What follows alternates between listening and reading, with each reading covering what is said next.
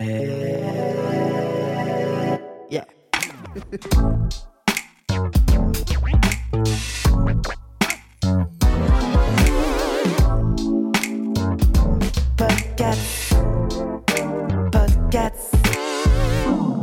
Salut, c'est Juliette Katz de Coucou les Girls. Bienvenue dans le podcast, le podcast 100% décomplexé. Et bienvenue pour ce premier épisode hors série en live sur Twitch. Je suis ravie de vous retrouver. Ça, c'est vrai, je suis très très ravie de vous retrouver. Chaque semaine, j'invite une personne pour discuter ensemble d'un sujet de société et on en parle de façon cash. Sauf que sur ce format-là, hors série, je reçois deux invités. J'avais envie qu'on ait un peu plus de temps pour creuser, avoir différents points de vue et surtout, j'avais envie que vous puissiez participer, poser vos questions, donc n'hésitez pas à le faire dans le chat. Les enregistrements se font assis par terre dans une ambiance cocooning et propice aux confidences, comme chaque épisode audio que je fais pour le podcast. Le podcast, c'est votre nouvel espace de liberté dans lequel je vous donne rendez-vous chaque mardi sur toutes les plateformes de streaming audio j'aimerais qu'on parle euh, de nos parents, de nos relations à nos parents, du rapport qu'on a avec eux, de l'éducation qu'on a reçue et de si on est en accord avec ça ou pas. Et pour ce premier épisode hors série, je suis en compagnie de Louise et de Joséphine. Bonjour les filles, comment ça va? Bonjour va, Juliette. Ça va? On est stressé, je crois. Ouais, un peu, mais ça, ouais. vous allez vous déstresser si vite. On va oublier les caméras en deux secondes. Non, on est très, Vraiment. on est très content d'être là. Est-ce que, avant de commencer, euh, vous pouvez euh, nous dire qui vous êtes et ce que vous faites dans la vie? Je sais que Louise n'est pas fan de cette question, donc on va commencer avec toi. Je ne sais pas si tu es fan de cette question non plus. Hum, Si, écoute, ça peut se faire. Bah alors vas-y, raconte-nous. Euh, du coup, je m'appelle Joséphine, euh, j'ai 27 ans et je bosse dans la communication, l'événementiel, voilà. Je suis fan de jeux vidéo et, et voilà, en Ok. C'est pas mal. Ok, très bien. Louise, Je m'appelle Louise, j'ai 34 ans comme toi, car nous sommes de la même année. c'est vrai. Et ce qu'on n'a pas dit, enfin, peut-être que Hmm. tu allais le dire, mais on s'est rencontrés au collège. On s'est rencontrés au collège, on était au même collège ensemble. Et aujourd'hui, euh, j'anime des retraites euh, entre femmes. Et je travaille aussi un peu sur les réseaux sociaux comme Juliette, principalement Instagram. Donc euh, voilà, je suis entre euh, la thérapie et l'influence, qui est un peu un, un grand écart facial. Mais voilà, c'est la vie que j'ai choisi de mener, comme tu Mais je trouve que l'équilibre, il est plutôt. Enfin, j'ai l'impression que tu as trouvé le bon équilibre. Ouais, ouais.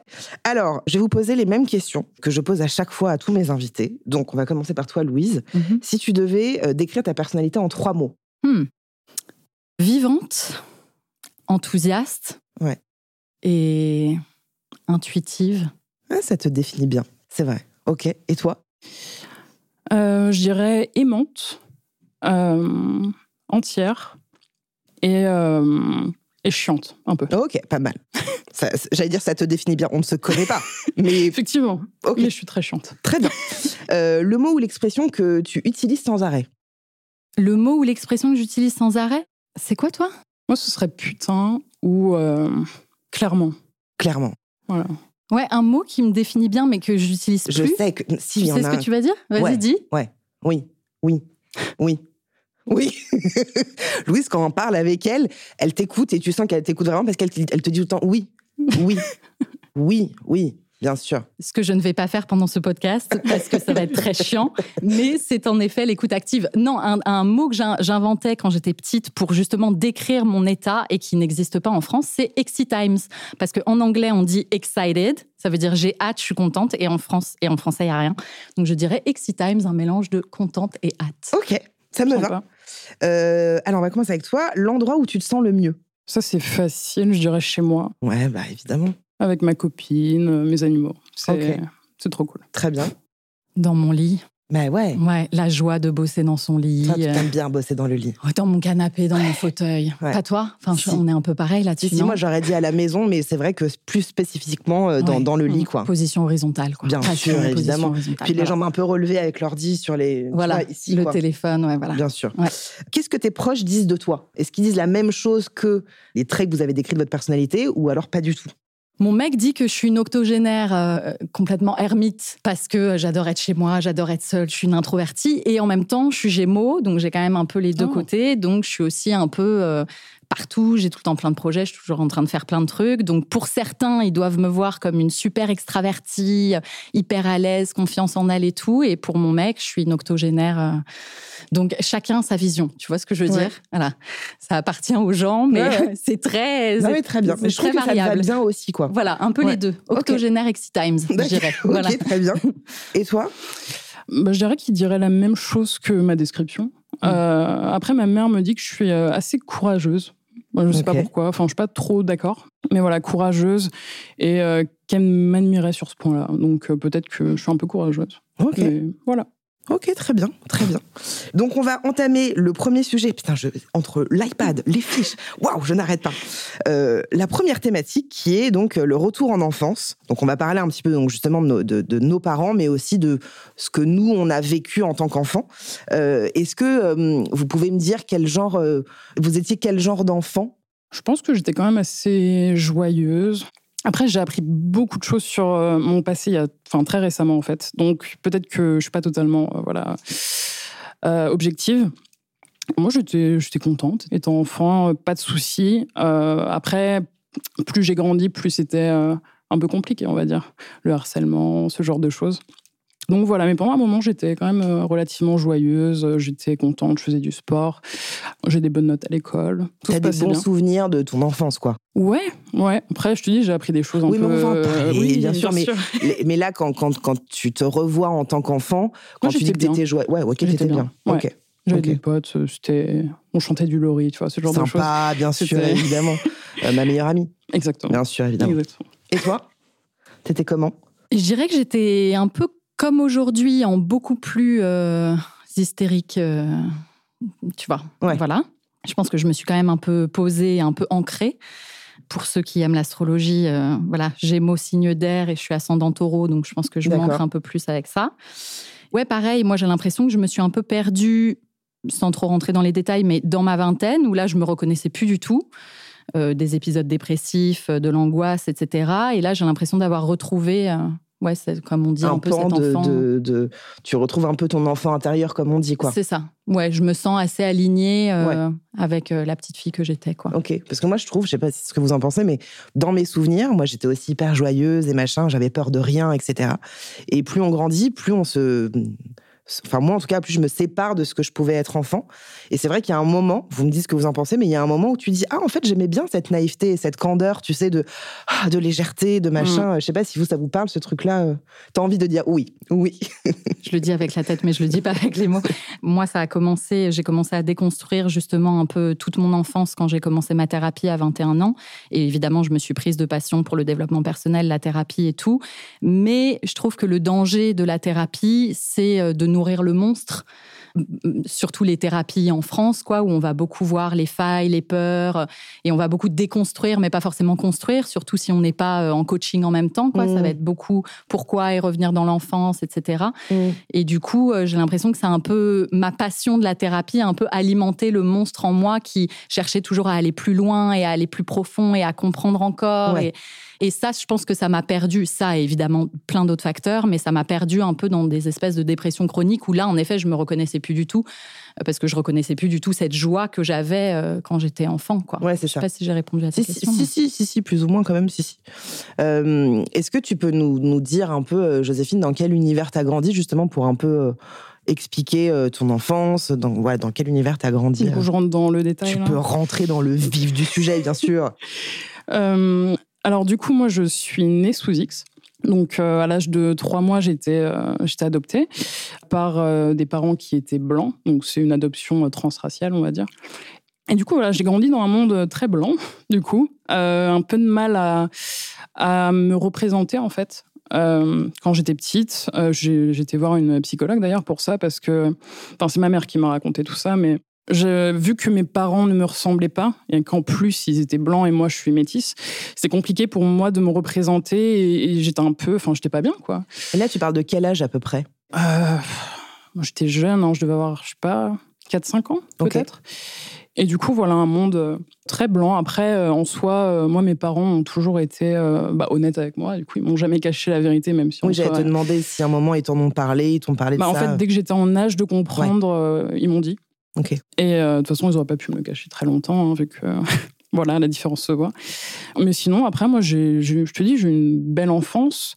Après, mais pour le coup, mes parents habitaient euh, donc à la campagne. J'étais pas très confrontée euh, bah, à des personnes de couleur, et du coup, ça aussi, ça a engendré d'autres problèmes, notamment le racisme que j'ai un peu Mhm. vécu. Et ça, pour le coup, mon cerveau s'est dit bon. Tu vas oublier ça, c'est mieux. Et Ah oui. ça, c'est ma mère qui, qui Ah, m'a t'as- t'as raconté tout ça. ce truc-là euh, Ouais. Ouais, ouais, j'occultais plein de choses. Mais que euh, tu vivais quand tu étais vraiment gamine à 5-6 ans? Un peu plus tard, en fait. Je me rappelle de certaines choses. Je sais pas si, si tout est dû au fait que bah, je suis métisse. Mais en fait, il s'est passé euh, plein de choses. En fait, par exemple, il y a des, des filles qui me disaient euh, jette-toi dans la boue, tu vois, ce genre de choses. On demandait pas ça à d'autres personnes, tu vois. Ouais. Et bref, très Ah oui, bizarre. du coup, ça te- tu, tu sentais qu'il y avait un truc où tu. Enfin, Oui. Différente, j'aime pas du tout ce terme-là, mais qu'il y avait pour le une coup, ouais. différence, quoi. Il y avait un truc. euh, ouais. Mais il y avait- il y avait une fille d'ailleurs qui m'avait dit euh, euh, Nous, on n'a pas envie de jouer avec toi parce que bah, t'es noir. Voilà. Donc, ce genre de choses, un peu compliqué. Mais après, moi, pour le coup, pour revenir aux parents, j'ai eu de la chance parce que moi, pour le coup, ma mère a toujours été. euh, Enfin, elle s'est toujours battue, en fait. Dès qu'il y avait un problème à l'école ou même ailleurs, elle, est, elle a toujours parlé aux profs pour essayer de régler les trucs parce que moi, j'en avais parlé à l'époque. Et, et voilà, elle s'est toujours battue pour euh, que ce genre de choses n'arrive plus. Et du coup, voilà, en gros. Mais sinon, une belle enfance, on va dire. Et, Ok. et voilà. Tu nous expliqueras un petit peu plus euh, après ce qui se passe actuellement Oui. dans ta vie. Ok. Est-ce que tu peux nous dire un peu dans quel univers toi t'as grandi? Ouais, ouais. Moi, j'ai grandi dans un environnement d'artistes qui gagne sa vie en tant qu'artiste, quoi. Donc, on a grandi à Montmartre. Euh, J'aime bien dire Montmartre parce que c'est pas Paris. Oui, c'est vrai. Ouais, il y a, y a un vraiment un euh, cocon. village. Ouais. Moi, j'ai l'impression d'avoir découvert Paris justement quand je suis rentrée au, au collège bah, et qu'on s'est rencontrés et que j'ai dû prendre le bus et sortir justement de, de Montmartre et, et ouais, et me rendre compte que Paris c'était d'une violence inouïe alors qu'on était vraiment dans notre petit cocon euh, Montmartre 3, quoi. Euh, le passage de la sorcière, la rue Le Pic, enfin, voilà, pour ceux qui connaissent, c'est vraiment des, des tout petits endroits Mm. euh, entre, nous- où on était entre nous, comme dans un village, vraiment. Et moi, mon père est comédien, euh, auteur, réalisateur, producteur, euh, acteur, etc. Donc, on va dire que les week-ends, euh, on était, euh, tu vois, on allait voir des films, on est une ambiance très, voilà, à regarder des films tout le temps, Il y avait beaucoup de culture, quoi. beaucoup de culture, euh, beaucoup de voyages. Voilà, beaucoup de- d'opportunités, d'ouverture sur le monde, de curiosité, de sens critique. De... Je dis tout ça parce que euh, avant, je m'en rendais pas compte et maintenant que je vis à Marseille, Mm. je vois tout ce que j'avais et que je prenais un peu pour acquis, où je pensais que. Voilà. Et en fait, non, il y a des villes ou des campagnes peut-être euh, où, Mm. où au niveau de la culture, c'est beaucoup moins. Donc, euh, ouais, ambi- enfin, enfance très privilégiée, très joyeuse et très créative, quoi. Ouais. Toujours en mouvement. Et... Ouais. Je me demande du coup quel genre d'éducation t'as eu? Est-ce que c'était une éducation laxiste, sévère euh, Alors, mes parents, avec ma sœur, on dit qu'ils sont, qu'ils ont eu une éducation non interventionniste. Ok. Euh, Pour ne pas dire laxiste? pff, laxiste, je sais pas, parce que, enfin, tu vois, j'ai jamais eu de, de, de déviance extrême, tu vois, dans la, dans la drogue ou dans des trucs comme ça. Mm. Il y a toujours eu quand même un cadre sécurisant qui a fait que, que voilà, on s'est construit relativement correctement, mais. euh, mais ouais, j'ai l'impression qu'ils guidaient par l'exemple. Enfin, tu vois que c'était Oui. c'était plutôt regarde comment je suis et regarde quelle valeur j'ai et prends exemple là-dessus plutôt que fais ça. Tu vois, ils n'étaient pas du tout dans le fais ça. Je pense que tous les deux, ils étaient assez, euh, tu vois, humbles et dans la remise en question, Et etc. plus dans un truc de reproduire euh, euh, ce que nous on fait, quoi. Ouais, mais sans le dire. Tu vois, c'était plus vraiment. Enfin, je, je pense que de toute façon, la meilleure manière d'éduquer, c'est d'incarner. Mm. Je dirais que c'était ça quand même leur manière de de nous éduquer parce qu'évidemment ils nous disaient non à des moments etc mais je veux dire on s'habillait comme on veut. Enfin on avait quand même une grande liberté d'expression et d'être euh, parce que eux-mêmes étaient de toute façon euh, en porte-jartel sur, sur Canal enfin tu vois ce que je veux dire? Donc bon nous dire comment nous habiller euh, c'est quand même pas très Ouais. possible. Ouais. donc quand même grande liberté d'expression mais voilà avec un cadre posé par les valeurs je dirais surtout. Tu vois je me souviens de mon père qui nous faisait ça à chaque fois qu'on ne disait pas merci. Ah enfin tu vois c'était je me souviens de ce truc et ça me piquait la tête quoi. Son son, il, y avait un manque de politesse, quoi. Ouais, ouais, voilà. Ah Enfin, les valeurs les plus importantes, c'était vraiment la politesse, le respect et, et le fait d'être euh, assez discret. Tu vois, ce que j'ai pas du tout mais ok, d'accord. pris, mais voilà, c'était ça, en tout cas, leur valeur Ouais. euh, principale, quoi. Ok. Ouais. Et toi? Du coup, je dirais un peu pareil. Il y avait vraiment un cadre, des valeurs, la politesse, la base. Après, euh, mes parents n'ont jamais été euh, hyper stricts. Ils étaient un peu plus protecteurs, on va dire. On m'a jamais empêché de rien faire. Mm. Euh, ils étaient vraiment euh, ouais, entre les deux, en fait. Pas Mm. laxistes, mais pas trop stricts. Pas sévère non plus, quoi. Voilà. Ouais. Et moi, ça m'allait. Et du coup, euh, j'ai fait mes propres expériences, j'ai appris de mes erreurs, mais toujours, enfin, on m'a jamais empêché. Mm. Voilà. Ouais, moi je pense que c'est un, un peu pareil. Euh, enfin, moi j'ai eu des parents un papa un peu, enfin, complètement dans le milieu artistique et une mère qui était psy. Et il y avait vachement ce truc d'ouverture de la parole, en fait. mais je parle pas de quand t'as 3-4 ans, enfin, quoi que si. mais c'est une autre génération, hein, vraiment. Je pense que nos parents, ils ont plus ou moins le même âge, je pense. Et, et, j'ai vraiment grandi dans un truc de fait c'est vie, fait, euh, euh, on est là pour toi, on t'aime, on te donne euh, ce qui est possible, voilà. mais vraiment, il y avait une liberté, mais pas de laxisme. Juste, peut-être qu'il y avait du laxisme à des endroits, bien sûr, mhm. mais, mais voilà. Est-ce que justement vous êtes en accord avec l'éducation que vous avez reçue ou est-ce que c'est un truc où ah tiens il a manqué des endroits, enfin il a manqué des choses à des endroits Moi ça va pour le coup, enfin j'en ai pas, j'ai pas souffert. Je pense que J'aurais pas aimé euh, grandir dans, dans, un environnement hyper strict et j'aimerais pas le mmh. reproduire parce que je pense que ça fait plus de dégâts qu'autre chose. Et pareil, mmh. en fait, pour le laxisme, je pense que c'est là que tu peux perdre tes enfants, en fait, dans les deux cas. J'ai pas envie que, par exemple, si un jour j'ai des enfants, euh, qu'on m'en veuille ou mmh. quoi. Enfin, pour moi, on apprend par soi-même. Euh, faut pas qu'on nous bloque en fait à, faire des choses, mais il faut quand même un certain cadre, en fait, un minimum. Ouais, voilà. je suis d'accord. Et toi? Bah, euh, moi, j'ai, comme je le disais, j'ai commencé à tout déconstruire. Enfin, déjà au, au, lycée, j'étais passionnée de philo. Et ce que j'aimais dans la philo, c'était justement, tu vois, tout déconstruire, tout réapprendre, repartir de zéro. Euh, enfin voilà, cette idée de déconstruction, moi, elle m'a toujours passionnée. Donc philo puis psycho, mais en fait, c'était un peu le même schéma.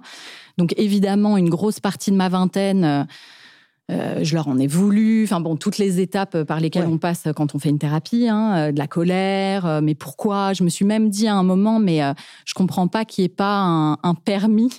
Quand j'y pense maintenant, c'est complètement débile, mais quand j'avais 20 ans, je me disais, mais comment ça, comment c'est possible que tout le monde puisse faire des enfants On devrait mettre des, des, permis pour faire des enfants. Bon, voilà, je passais par tous ces genres de pensées, mais du coup, j'ai fait mon tri, quoi. J'ai fait mon tri dans ce que je garde et dans ce que je garde pas. Je dis toujours un peu que j'ai fait j'ai fait un peu la guerre et, ce, mm.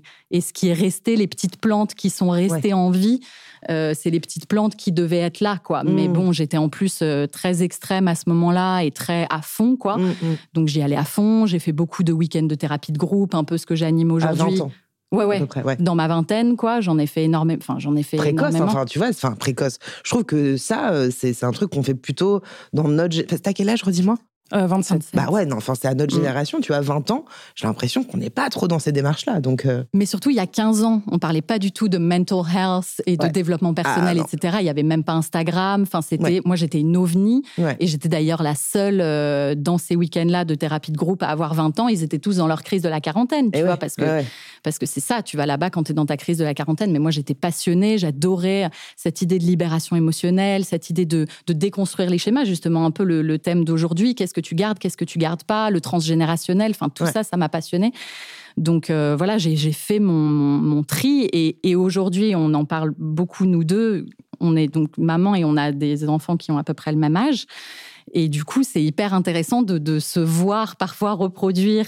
Enfin, des, moi, enfin, moi, je vois ma mère, quoi. Enfin, clairement, euh, oui, oui. Je... Justement, on va en parler de ça parce que après, c'est un peu plus loin, mais je trouve ça hyper intéressant. Mais juste, tu parlais un peu de qu'est-ce que qu'est-ce que je garde, qu'est-ce que je garde pas. Mm. Est-ce que pour vous, il y a eu des valeurs qu'on vous a euh, inculquées que, ou maintenant vous dites en fait ça, ça fait partie de ma vie, ça fait partie de ma base ou pas? Euh, des trucs où tu dis ça vraiment, euh, mes parents ils ont été intransigeants là-dessus et, je l'ai gardé. Euh, tu vois ce que je veux dire? Moi c'est plus euh, bah déjà la politesse. voilà. Après plus l'ouverture en fait. On m'a toujours toujours inculqué ça, d'être ouverte aux autres, de de pas juger. Et ça pour le coup bah, c'est quelque chose que j'essaye de faire. bon parfois on fait pas forcément, mais en tout cas, cas voilà l'ouverture d'esprit sur les autres je crois que j'ai pas eu des parents qui m'ont inculqué ce truc d'ouverture d'esprit. Ils ont pas été dans le contraire, mais juste ils me l'ont pas inculqué. Tu vois, il y avait pas cette notion euh, de, Oui, mais est-ce que eux-mêmes étaient dans l'ouverture d'esprit? Oui, hmm. bah euh, oui, hmm. forcément. Enfin, c'est des 68 arts qui ont hmm. fait. Euh, enfin voilà, donc oui. mais je n'ai pas senti que j'ai grandi dans un univers de on accepte les gens, on est tolérant avec les gens, on est bienveillant. J'ai pas grandi dans cet univers-là, mais pas l'opposé, quoi, tu vois. Mais, euh, mais je trouve que c'est une vraie valeur euh, importante, quoi. Et toi, il y a, y a, eu quelque chose qui t'a marqué euh Ouais, ça, l'amour du débat, je pense quand même, ah et le fait de pouvoir rire de tout, ce qui n'est pas forcément le cas aujourd'hui. Enfin, tu vois, moi, il y a Génération Z, ils sont géniaux, je trouve, mais il y a des sujets où on ne peut pas discuter avec Mm. eux parce que si tu discutes, ça veut dire que tu es contre eux et, tout oui. d'un coup tu es cancel. Ah ouais, ouais, ouais. Tu vois, et ça, je trouve, c'est un peu dommage. Enfin, je trouve à notre époque, il n'y avait pas ça. On discutait de tout. On est, enfin, euh, voilà, on échangeait sur tout. Il y avait des vrais débats. Et je trouve qu'aujourd'hui, particulièrement avec les réseaux sociaux et la génération Z, bah, il y a certains sujets, euh, tu te dis, c'est c'est pas abordable, quoi. Ouais. Enfin, c'est trop sensible et c'est dommage. Enfin, moi, je trouve c'est ça qui est dangereux, quoi. Moi, je trouve on devrait parler de tout, Oui. éduquer sur tout, débattre sur tout et tout est ok. On ne sait pas Ouais, tout sur tout. Et je trouve aujourd'hui, il y a des sujets un peu interdits, tu vois. Mm. Et, et je trouve ça, c'est un dans peu famille inquiétant. Non, non, du tout. Non, en, je parle de- en, en- en règle générale, en règle générale. Et justement, moi, la valeur de ma famille, ça a été ça, quoi. Oui, d'accord, ok, de parler compris. de tout, d'échanger, de débattre, de rire de tout et de pouvoir euh, tout. Ouais. Ok. Et est-ce que justement, il y, a- y y des choses que, que vous aurez aimé, que vous auriez aimé qu'on vous apprenne, ou est-ce qu'il y, y a des choses où vous avez manqué, enfin, euh, de, de, de- Moi, je sais que j'ai manqué, typiquement. Je ne sais pas si mes parents regardent ce live, mais en tout cas, s'ils ils vont le regarder, euh, désolé. Vraiment, je vous aime très fort, mais il faut que j'en parle. Euh, moi, j'ai grandi typiquement dans une, dans une famille donc avec une mère psy. Du coup, on parle beaucoup, et, euh, mais en fait, on, écoute euh, le- le- les problèmes de son enfant, mais on ne les entend pas. Tu vois, donc en fait, pour moi, et je l'ai nommé il n'y a pas si longtemps que ça euh, en thérapie, qu'au final, j'ai manqué d'amour. J'avais de l'amour, j'avais des cadeaux, j'avais de, la présence, etc. Mais j'ai manqué de l'amour parce que j'ai manqué de considération. Tu vois, on t'écoute, mais on n'entend pas les, souffrances ou les failles, tu vois. Donc, est-ce que vous, il y, a des- choses, vous vous êtes tiens, j'ai manqué de ça, en fait, j'ai manqué de cette base-là, ou de. ou pas?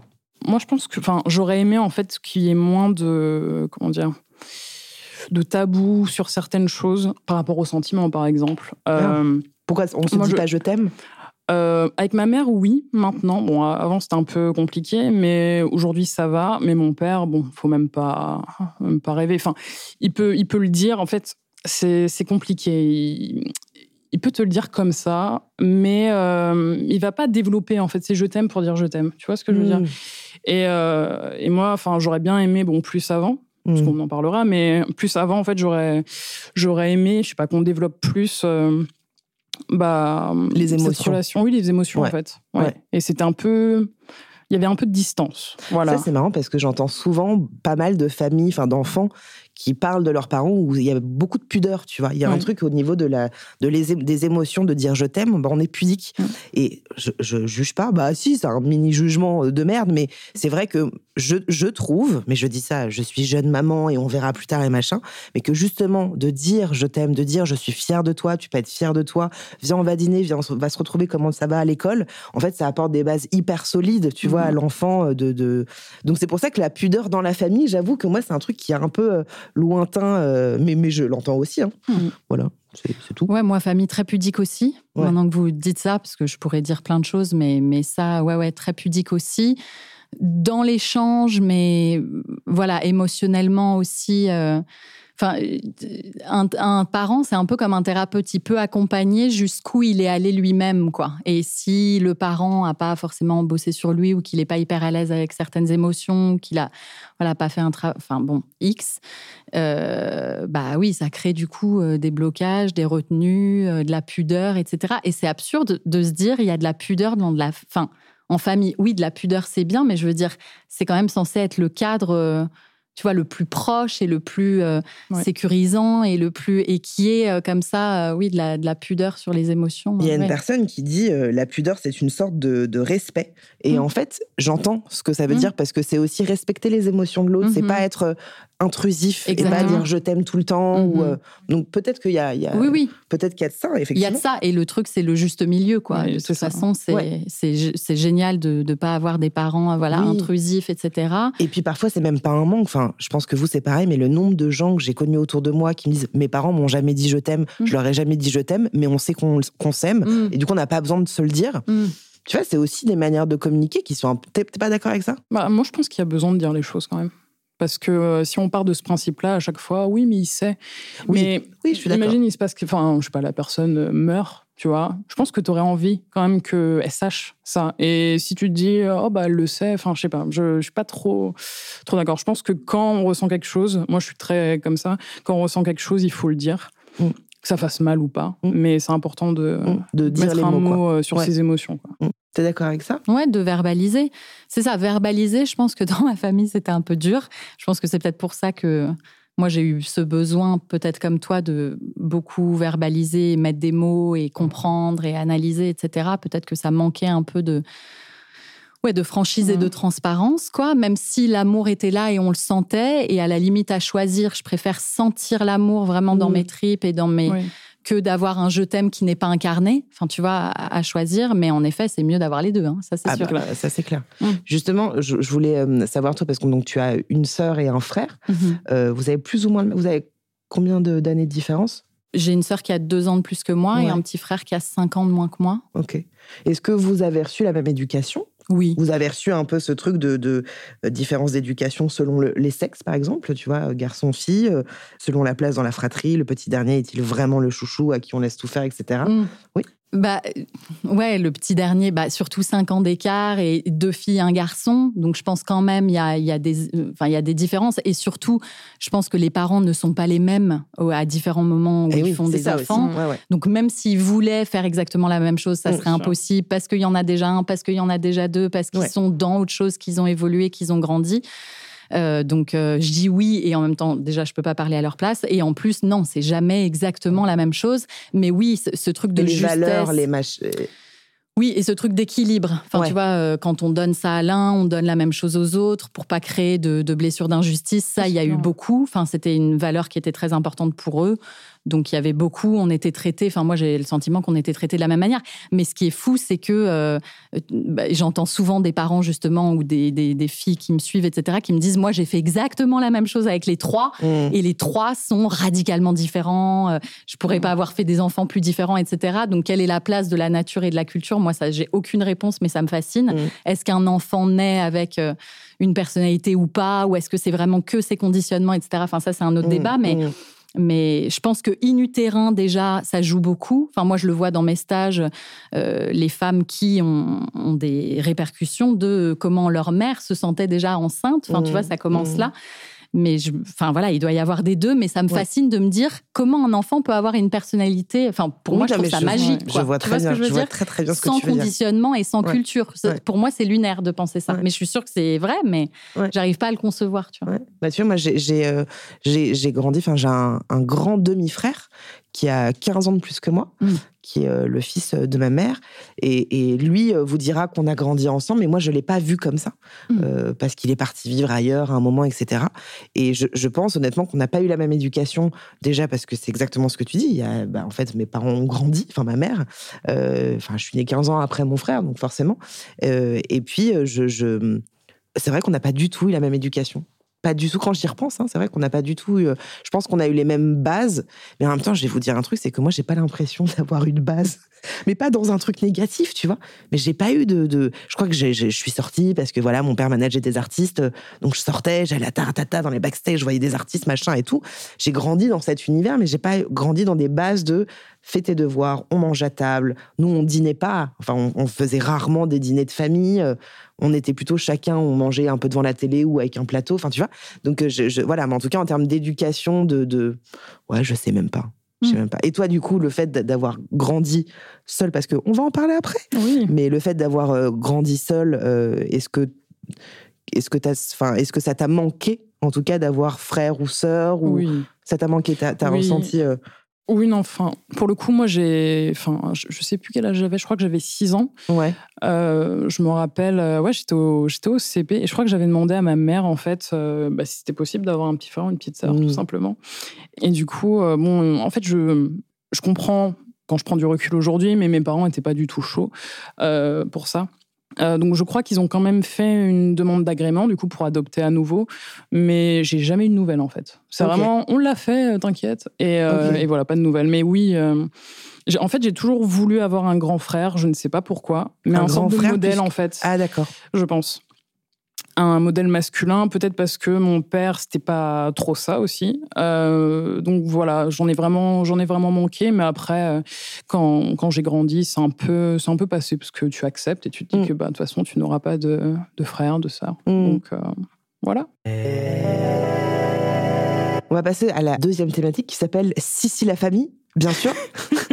Euh, Est-ce que vous pouvez m'expliquer un peu quels sont vos rapports avec vos parents aujourd'hui? Oula. J'aime bien le oula. Oh waouh, ok. Tu veux commencer? Non, vas-y. Ok. Parce que la question est, est- la prochaine question est pour Joséphine. Ok. Euh, c'est quoi notre rapport avec nos parents aujourd'hui? Ouais, c'est quoi Ouais. Eh bah, pff, beaucoup mieux. Beaucoup mieux quand même euh, qu'il y a 10 ans ou qu'il y a 15 ans. Euh, c'est quand même tous les avantages de, enfin voilà, de travailler sur soi et, et tout ça. Euh, après, proche de tes parents? Ouais, je suis proche. Après, tu vois, je suis, je suis pas contre. Enfin, je trouve qu'il y a des thérapeutes qui travaillent beaucoup avec le fait de se séparer entre guillemets des relations toxiques et, et qui construisent. Enfin, tu vois, qui aident à qui aident aux gens à se construire par la séparation et par couper des liens toxiques. Et il y en a d'autres qui se construisent avec. Moi, je pense que j'avais plutôt un thérapeute qui m'encourageait à couper les liens toxiques, donc j'ai coupé les liens pendant un moment, quoi, avec, et- avec qui? avec ma mère notamment. D'accord. Euh, et je pense qu'il y a eu une espèce de renaissance du coup suite à, enfin tu vois, quand on s'est recontacté, re- qu'on a repris contact, il y a une espèce de renaissance. Et ça- ce, ce- cette, j'ai envie de dire, euh, mort de relation a Mm. créé du coup une renaissance beaucoup plus, euh, enfin, ouais, ouverte, justement, beaucoup plus dans l'échange, ouais. dans la communication, dans le fait de se dire les choses. Et tu l'as senti ouverte que toi, tu l'étais? Aussi ouverte? Ouais, que- enfin que ta mère était aussi ouverte à cette nouvelle relation, Oui, que oui, toi, oui. tu étais prête à ça? Oui, oui, oui, complètement. Enfin, c'était dans les deux sens. Et c'est pour ça que, enfin, tu vois, ce truc de dire ah, mais voilà, faut pas couper parce que c'est notre famille, etc. Bah, parfois de faire un petit break ou de, Ou enfin, de tout couper. simplement, voilà, ou de couper tout court, ou de poser ses limites pendant un temps, ou de Mm. couper pendant un temps. Bah, ça peut, euh, Ouais. voilà, par la suite faire euh, naître en fait de nouvelles relations, quoi. Ah, complètement. Voilà. Et c'est marrant parce que je- j'en parlais euh, lors d'un des derniers lives. On parlait de je sais plus quoi. Et en fait, j'ai dit que donc voilà, mon demi-frère, euh, j'ai décidé de couper les ponts, Tu vois, avec lui. Euh, ça a été mon choix. Ils n'étaient pas ok avec ça. Je m'en suis pris plein la gueule et je l'entends euh, à 12 milliards. hein. Mais que ce choix-là, et je pense que c'est très juste, c'est que euh, ce que je disais dans l'autre live, c'est que c'est pas parce que c'est la famille qu'on Mm. doit tout accepter. C'est pas parce que c'est la famille qu'on doit aimer nos- les personnes de notre famille. euh, parce que, enfin voilà, c'est comme ça. Et que c'est pas parce qu'on on coupe ou qu'on n'aime pas qu'on est des mauvaises personnes. Enfin, c'est hyper important de le dire aussi. Et que de couper, comme tu le dis, peut aussi renaître une nouvelle relation après ou pas. Ou pas. Et c'est aussi OK. C'est important Exactement. de le dire, je trouve. Voilà. Mm. Et toi Euh, bah, du coup, je suis totalement d'accord avec ce que tu dis. Euh, moi, je trouve qu'il y a vraiment un tabou sur le fait euh, de, de couper les liens avec certains membres de sa famille, en particulier le père et la mère. Et je suis vraiment pas d'accord avec ça. Quoi. Enfin, au bout d'un moment, quand il y a une relation toxique, Ouais. peu importe qui c'est, que ce soit des amis euh, ou de la famille, il faut couper pour soi. Et du coup, pour euh, euh, du coup, les liens que j'ai en, en ce moment avec euh, mes parents, avec ma mère, ça va, ça va Mhm. très bien. Je l'ai tous les jours au téléphone. Euh, on est très très proches. Et du coup, mon père, je ne lui parle plus. On se voit en fait quand je vais voir ma mère parce que je tiens quand défaut, même à. un peu. euh, Voilà. Et oui, mon père, euh, disons que. euh, alors, on va rentrer un peu dans le vif. C'était la prochaine question, justement. Est-ce que tu peux nous raconter un petit peu ce qui se passe en ce moment dans ta vie euh? Euh, bah, c'est pas en ce moment. Disons que, donc là, pour finir sur, euh, sur mon père, en fait, mon père est, est malade depuis euh, 11 ans. Parce que j'avais 16 ans quand ça a commencé. Et, et du coup, j'en veux extrêmement par rapport à ça, parce qu'il veut pas se soigner. D'accord. On a Donc, déjà eu la discussion. Mais et c'est pas ce qu'il a. Je pense que c'est un, un cancer ou quelque chose comme ça. ouais. Donc du coup, moi, je l'ai accepté au fil du temps parce que bah pas le choix. Mais du coup, oui, euh, en gros, il me rend, enfin, il me rendait, on va dire, euh, la vie impossible quand je vivais encore euh, chez, chez eux. Et il rend encore la vie impossible à ma mère parce que bah ma mère ne veut pas le quitter, elle veut pas l'abandonner parce qu'en gros, euh, si elle le combien, laisse, ça fait combien de temps qu'ils sont ensemble? Euh, j'en ai aucune, peut-être. Euh, 45, Ouais. 45 ans, Ouais, un truc comme ça. moment, ça fait, quoi. oui, oui, Ouais. ça fait longtemps. Que mes parents, du coup, sont plus vieux, euh, vu que j'étais adoptée et que mon père, je crois, avait la quarantaine quand, quand ils m'ont eu. Donc, euh, Donc, donc, tu es né sous X. exactement. Euh, Tu as été adopté à trois mois, si- Trois mois, Ouais. ok. Euh, et est-ce que tu peux nous raconter justement la suite euh, Qu'est-ce qui s'est passé? Est-ce que tu as voulu renouer avec ta famille biologique euh, le fait que euh, mon père soit tombé malade euh, a fait que j'ai toujours voulu, enfin j'ai cherché en fait euh, un autre modèle euh, masculin. Hmm. Pas pour remplacer, parce que pour moi mes parents, même si mon père, bon un peu déconné, même beaucoup, euh, sera toujours mon père. Parce qu'il m'a quand même élevé et qu'il a été quand même correct euh, la plupart du temps. Euh, mais en fait, je cherche toujours ce modèle euh, ouais, masculin, même au travail, en fait, parce que par exemple, au travail, je suis tombée sur un mec extraordinaire avec qui je bosse et qui est mon boss, du coup. Et, et lui, en fait, quand je le vois, en fait, je me dis, ah ouais, en fait, j'aurais aimé l'avoir comme père parce Mm. qu'il est tout ce que bah, j'aurais voulu avoir, tout simplement. Hmm. Et donc ça, ça a été un facteur, je pense, qui a fait que bah, j'ai voulu quand même creuser l'histoire de la famille biologique. Et euh, il y a aussi une amie que j'ai rencontrée euh, quand, bah, au travail. Et en gros, elle aussi était adoptée. Donc j'ai pas rencontré beaucoup de personnes qui étaient adoptées dans ma vie. Elle, je crois que c'était l'une des premières. D'accord. Et elle m'a dit, bah vas-y, euh, viens, on cherche euh, nos parents. en Nos fait. parents. Ouais. C'est fort de le faire à deux comme ça, euh, je trouve. Ouais. euh. Bah, en fait, elle m'a, elle m'a beaucoup poussée. Je pense que sans elle, ça aurait pris encore du temps. Mm. Et même quand, quand elle m'a proposé le truc, moi, j'ai laissé traîner les choses parce Mm. que j'avais besoin, je pense, de process. T'avais euh, peur? euh, je pense, oui. Mm. Je pense que, en fait, on ne sait pas à quoi s'attendre. Et du coup, il y a 10 000 questions qui, qui se posent. On a, on a peur parce que, par exemple, moi, j'aurais pu euh, retrouver, euh, parce qu'on on va sur- surtout parler de la mère, en fait. Euh, euh, en gros, l'objectif quand on retrouve ses parents, c'est plus retrouver la mère, parce que le père, souvent, n'est même pas au courant, en fait, de notre, euh, notre existence. Donc, je me suis dit, ça se trouve, ma mère, bah, peut-être qu'elle est décédée. Je sais pas. En fait, quand, quand j'ai décidé d'entamer les démarches, donc ça, j'étais un peu plus jeune, j'avais 18 ans, euh, je suis allée ouvrir mon dossier. Euh, donc ça, c'était au conseil régional de la ville où je suis née. D'accord. Et en gros, tu vois une psy. Ah, mais tu savais dans quelle ville tu étais né Oui, ça oui. D'accord, Oui, ok. oui, oui. Et euh, donc, euh, tu ouvres le dossier. Donc, moi, j'ai vu deux choses, deux lignes. Rien de plus, rien de moins. Euh, j'ai vu que ma mère était noire et euh, d'origine guadeloupéenne. Et j'ai vu que mon père était blanc et blond. Donc, ça explique des choses parce que je suis un petit peu blonde et j'ai jamais trop compris pourquoi. Enfin, je me doutais, mais en tout cas, là, c'était Mhm. écrit, noir sur blanc. Ça t'a fait quoi d'apprendre ça? Est-ce que tu t'es, ça, t'a soulagé Ça t'a encore plus intrigué euh? Mais en fait, j'étais déçue. Euh, je me dis, euh, enfin, déjà que ma mère m'a abandonnée. Hmm. le peu de choses qu'elle me laisse, c'est deux pauvres lignes, en fait. Et c'était Mm. très dur à, à accepter. Et, euh, mais bon, j'ai pris parce que j'avais pas trop le choix. Et, euh, et du coup, ensuite, tu vois une psychologue. D'accord. Et, euh, et quand il y a la psychologue qui te parle, en gros, elle te dit bah, il faut que tu imagines toutes les situations possibles. Si tu veux continuer, euh, enfin, c'est dur. Enfin, il y a recherches- 12 milliards de situations dans ce Ouais. cas-là. bah, moi, je lui ai dit je pense que ma mère ne pouvait pas assumer. Hmm. À l'époque et euh, du coup peut-être la pauvreté, bref, plein de choses. Mhm. Ses parents ne voulaient pas, par exemple. Et euh, donc soit ça, il y a aussi le viol qui m'a traversé l'esprit. Est-ce que je suis le fruit d'un viol? Parce que bah, c'est possible. Et là, c'est c'est dur. Hmm, hmm. Et aussi le fait que, enfin la possibilité que ma mère soit peut-être morte, ça aussi, c'est des choses qui sont dures. En plus, j'étais jeune.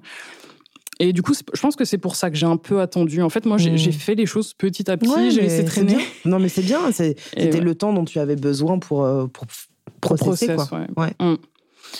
Et, euh, et du coup, voilà. Donc là, en gros, j'ai commencé euh, le plus gros des recherches euh, quand j'avais, je pense, euh, 25 ans.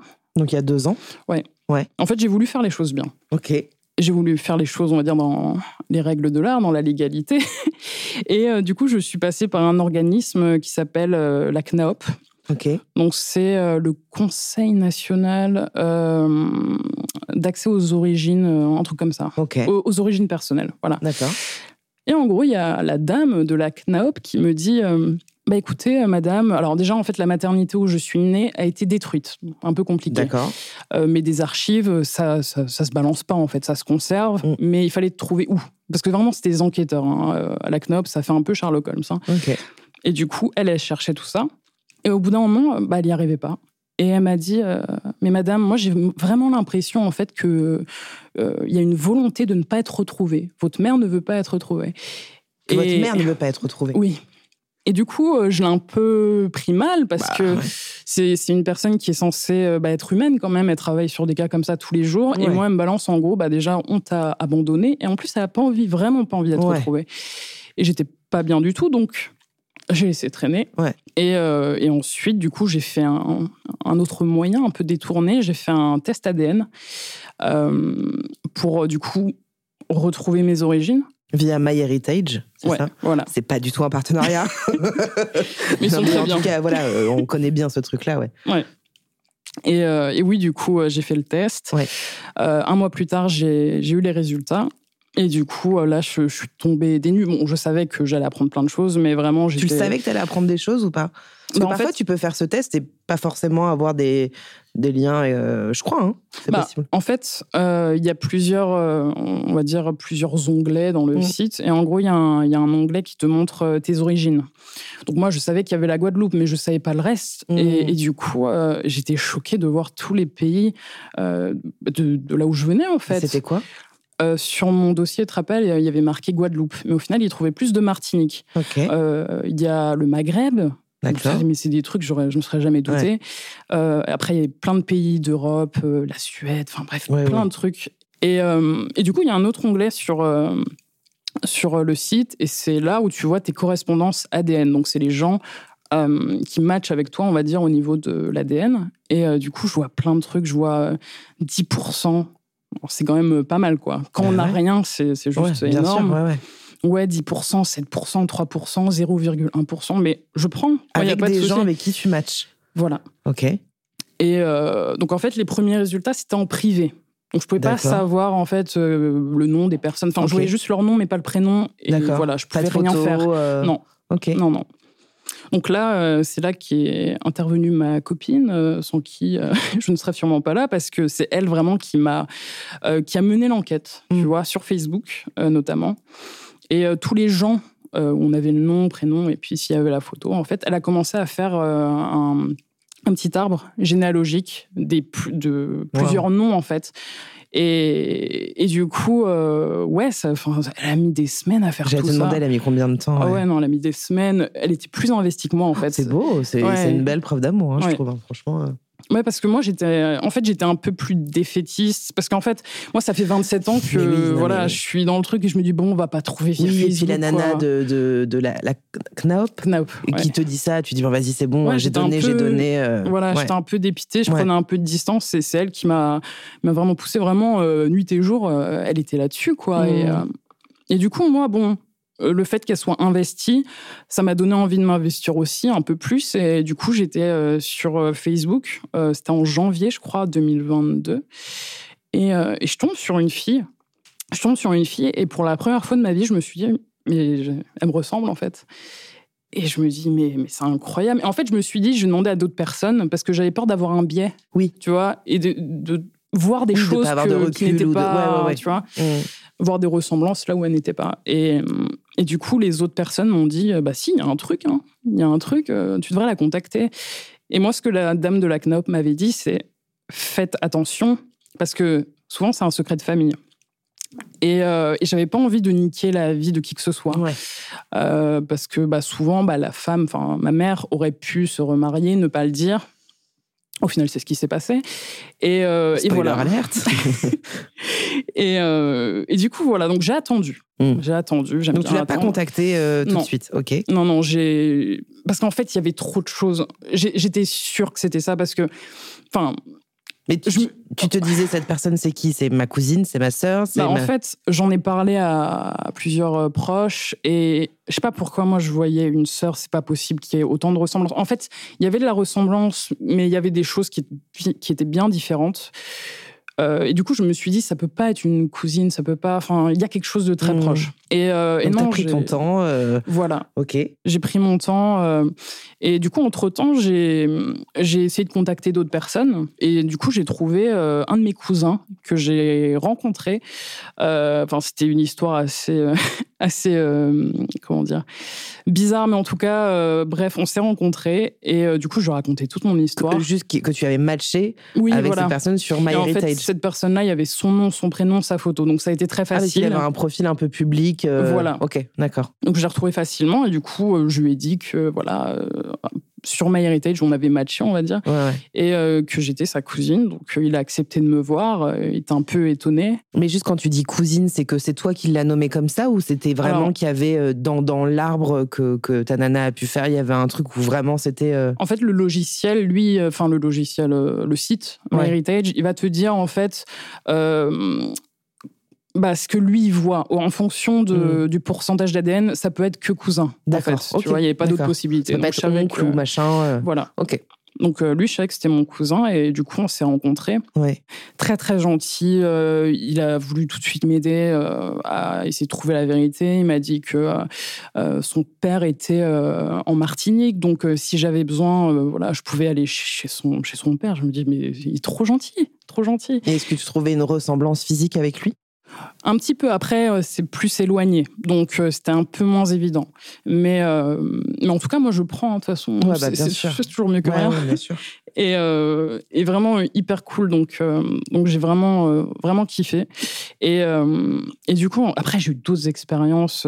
avant de, du coup, creuser le côté le, de la fille qui me ressemblait vraiment, j'ai contacté d'autres personnes. Et d'ailleurs, je suis tombée sur, sur un mec un peu bizarre euh, qui était très investi dans, dans mon histoire, un peu révolté en fait. Parce que en fait, il prenait tout personnellement.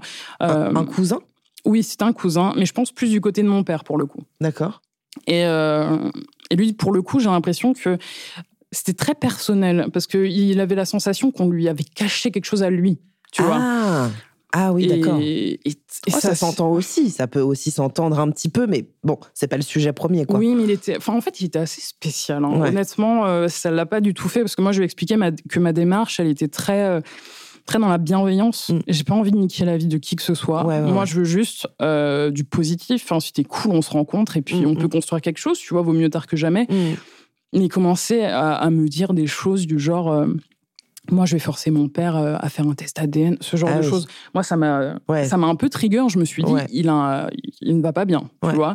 Donc lui, j'ai un peu laissé tomber, euh, voilà. Et, euh, et du coup, le temps passe, le temps passe, et, euh, et du coup, c'était, je crois, au mois de, je crois, fin août. Euh, Il y a ma copine qui me dit, euh, non, mais c'est quand que tu vas la contacter? Bon, Cette la- fameuse fille euh, qui te ressemble. Ouais, donc je vais l'appeler Kelly, c'est son prénom. C'est bon, tu la contactes, euh, mais t'as rien à perdre en fait. Et donc le temps avait passé, ça faisait euh, huit mois, je crois, que bon, j'avais vu sa photo sur Facebook et tout. euh, donc bon, je me suis dit, je vais le faire. J'envoie un message et je me dis, de toute façon, son compte, il est inactif depuis 2017, son compte Facebook. Donc euh, je pense qu'il y a zéro chance pour qu'elle me réponde. Mais moi, je l'aurais fait, tu vois, j'ai pas envie d'avoir de regrets. Et tu lui dis quoi dans ce message? Je lui dis écoute, euh, écoute, euh, j'ai fait un test, euh, il y a et en fait j'ai fait quelques recherches parce que elle j'ai pas matché avec elle. C'est enfin C'est grâce, à ta copine. Oui, en fait, euh, non, c'est moi qui ai trouvé son profil pour le Ok, coup, c'est pas ma copine. Mais en fait, elle avait le nom, le nom qui était ressorti sur le site. D'accord, ok. Euh, parce que c'est des grandes familles. Ouais. Et du coup, son nom était ressorti et du coup, j'en ai déduit qu'elle appartenait à cette famille-là et, et voilà. Et du coup, je lui ai dit, écoute, euh, ouais, j'ai fait un test. euh, euh, je trouve qu'on a beaucoup de ressemblances. Euh, Est-ce que ça te dit qu'on discute tout ça? Enfin, je suis née sous X, hein, je raconte un peu ma vie et j'envoie des photos. Des photos de toi? Ouais. Ok. Bon, après, ma copine avait créé un compte avec ma tête, Mhm. plein d'infos sur moi. Donc voilà, elle aurait pu fouiller et, voilà. Et, et du coup, une semaine plus tard, je rentre chez moi et je suis grave fatiguée du taf. Tu vois, vraiment euh, flemme. J'avais juste envie de dormir. Et, euh, je rentre chez moi et euh, je vais dans la salle de bain et il y a, ma copine qui me dit Oh, mais toi, quand tu rentres, il n'y a, a que des bonnes nouvelles. Et je dis, mais de quoi tu me parles, tu vois? Et elle me dit, mais, Kelly, elle vient de répondre, tu vois, une semaine plus tard. Moi, je ne lui croyais plus, hein, voilà.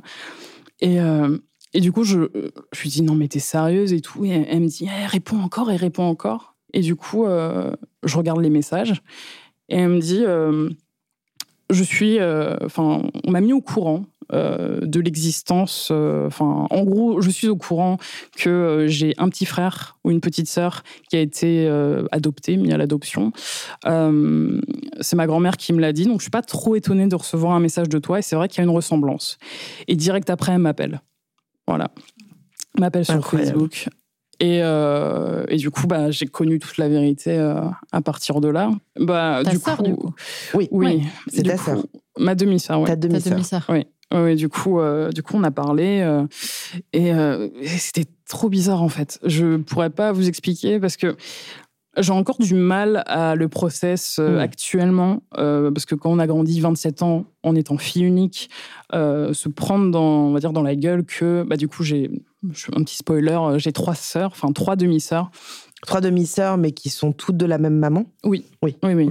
Et euh, bah, c'est, enfin, c'est trop bizarre en fait. Je... Ah bah, c'est là, t'arrives avec euh, une, enfin, des infos. euh, Ah oui, non mais J'imagine en plus que quand la nana le- de la CNAOP là, t'a dit il faut imaginer tous les scénarios, t'avais pas du tout imaginé celui-là. Ah, franchement, là, non. Ouais. Non, non, non. Euh, je m'imaginais plein de choses, mais ce que j'ai appris, c'était juste incroyable, en fait. Donc, j'ai discuté avec cette fille-là un tout petit peu, et ensuite, elle m'a dit faut qu'on crée un groupe, en fait. Et elle l'a appelé Sisters, du coup, le groupe. Et du coup, trop bizarre.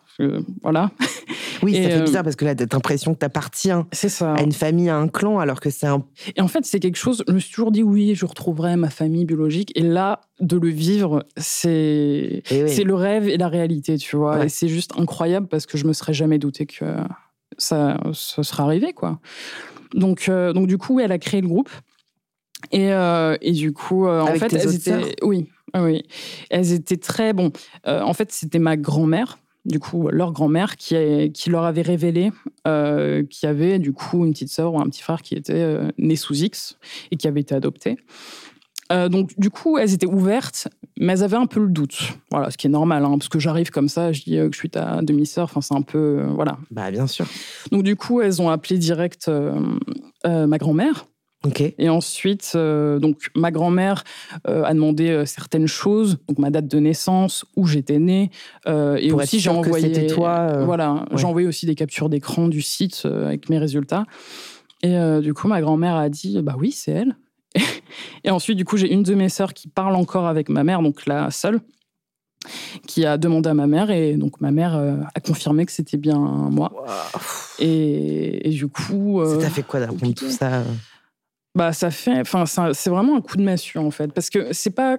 J'ai pas appris que ça. Tu vois J'ai appris des détails sur euh, tout ce qui s'est passé bah, que j'ignorais. Donc, pour la petite ouais. histoire, euh, donc moi, je suis la troisième. D'accord. Voilà. Euh, je suis la la seule qui a été mise à, à l'adoption. Donc en fait, ce qui s'est passé, c'est que euh, ma, ma mère était, était très fêtarde. Euh, était très fêtarde. Elle était jeune. Je crois qu'elle avait euh, 17 ans, un truc comme ça, quand, quand elle a eu la première. Et, du coup, voilà, elle est tombée enceinte. Donc euh, voilà, pas de souci. Euh, ma ma grand-mère lui dit, bah, il n'y a pas de souci, on va te, te nourrir, te loger, euh, pas de problème. Tu pourras avoir ton enfant dans les meilleures conditions. Et euh, donc elle accouche, donc elle reste chez ma, ma grand-mère. Et un jour, euh, vous allez peut-être rire, mais c'est vraiment cliché, euh, elle est partie chercher des, des cigarettes. Putain, c'est pardon, mais c'est clair que c'est le cliché. euh, tu sais, souvent, il y a un peu cette blague de des. des Souvent, c'est le père. c'est le père, en fait, exactement. Souvent, il y a un peu ce cliché de Oh ouais, je pars acheter des clopes. Et en fait, le mec ne revient jamais. Ah, Oui, c'est ok. ça.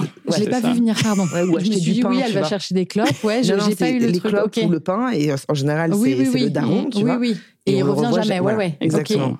Et Bon, là, elle- est- elle est bien dans le cliché. euh, Exactement. Ouais. Donc elle est, elle est partie, euh, mais elle est revenue. C'est une bonne elle est nouvelle. revenue, elle est ouais. revenue quand elle était à nouveau enceinte. Voilà. Euh, donc bref, elle est euh, donc elle a accouché de ma plus grande sœur. Là, elle est enceinte de ma sœur, euh, celle que j'ai retrouvée du coup, euh, qui m'a appelée la première fois, donc Kelly. Et euh, donc elle aimait toujours autant euh, faire la fête, elle aimait sortir, et du coup, elle a accouché dans un bar. Voilà, super. Euh, De, de ta sœur. ma grande sœur, celle qui est juste D'accord. Née un an avant moi, du coup. Incroyable. Et ouais, du coup, elle accouche dans un bar. euh, Et du coup, pour euh, une petite mise en contexte, ma grand-mère travaillait à l'hôpital, du coup, où à chaque fois elle a accouché, donc ma ville de naissance. Et euh, donc à chaque fois, elle avait honte en fait, parce que bah sa, sa fille qui accouche dans un bar, bon, c'est un peu un Ouais. peu moyen. Et, euh, et du coup, voilà, elle accouche, elle reste un petit peu, elle repart Ok. encore une fois. Donc du coup, c'est ma grand-mère qui a élevé mes deux grandes sœurs. Ok. En Martinique. Non, non, là, elle, elle est euh, dans l'Oise. Voilà. D'accord. Elle est dans l'Oise. Et du coup, euh, ensuite, un an plus tard, enfin un petit peu moins, mais en tout cas, elle revient. Elle est enceinte euh, de moi. Je crois qu'elle voit pas trop ma grand-mère à l'époque. hein. Mais en tout cas, elle accouche. De moi, toujours dans ce même hôpital. Et du coup, les sages-femmes qui ont l'habitude, qui, qui, savent, enfin, qui savent pardon, que ma grand-mère élève actuellement les deux enfants de, De sa fille. de sa fille, euh, bah, elles viennent lui demander, en fait, du coup, est-ce que tu vas Est-ce que t'es chaude, quoi? Voilà, de, de la troisième. Et du coup, ma grand-mère euh, a dit non, parce qu'en fait, elle ne savait pas qu'elle allait jamais me revoir, tu vois. Elle a dit, et du coup, je me, enfin, avec le, le recul, Ah ouais. quand j'ai su ça, je me suis dit, en fait, j'étais à un oui d'avoir une vie, mais totalement différente. Si ma grand-mère avait dit oui, j'aurais, j'aurais pas du tout eu la même vie. Donc, c'était incroyable de Ouais, se dire c'est ça. juste. ouais.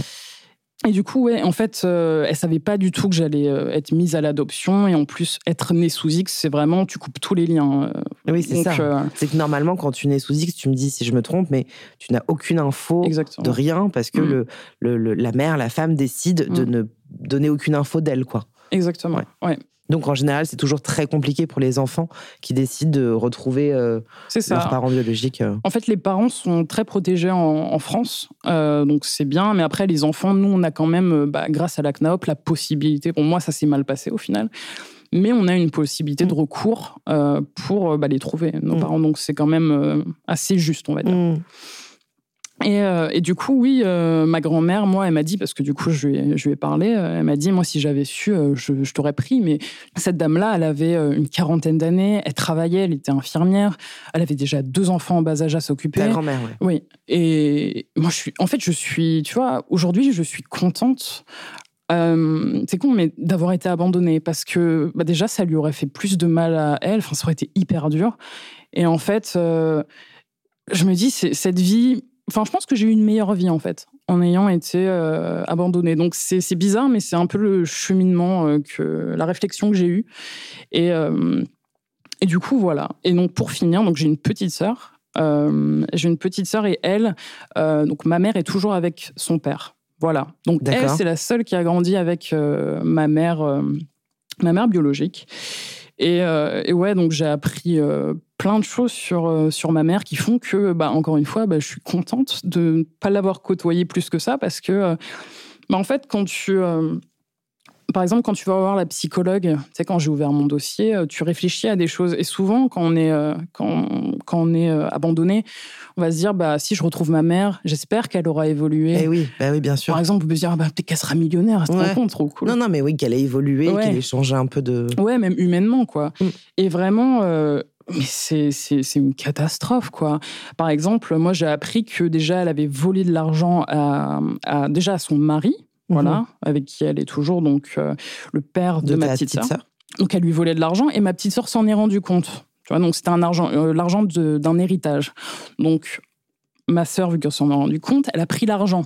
Elle a dit à son père, bah, c'est bizarre ce qui se passe, Mm. donne-moi l'argent et si t'as besoin, euh, tu me dis, tu vois.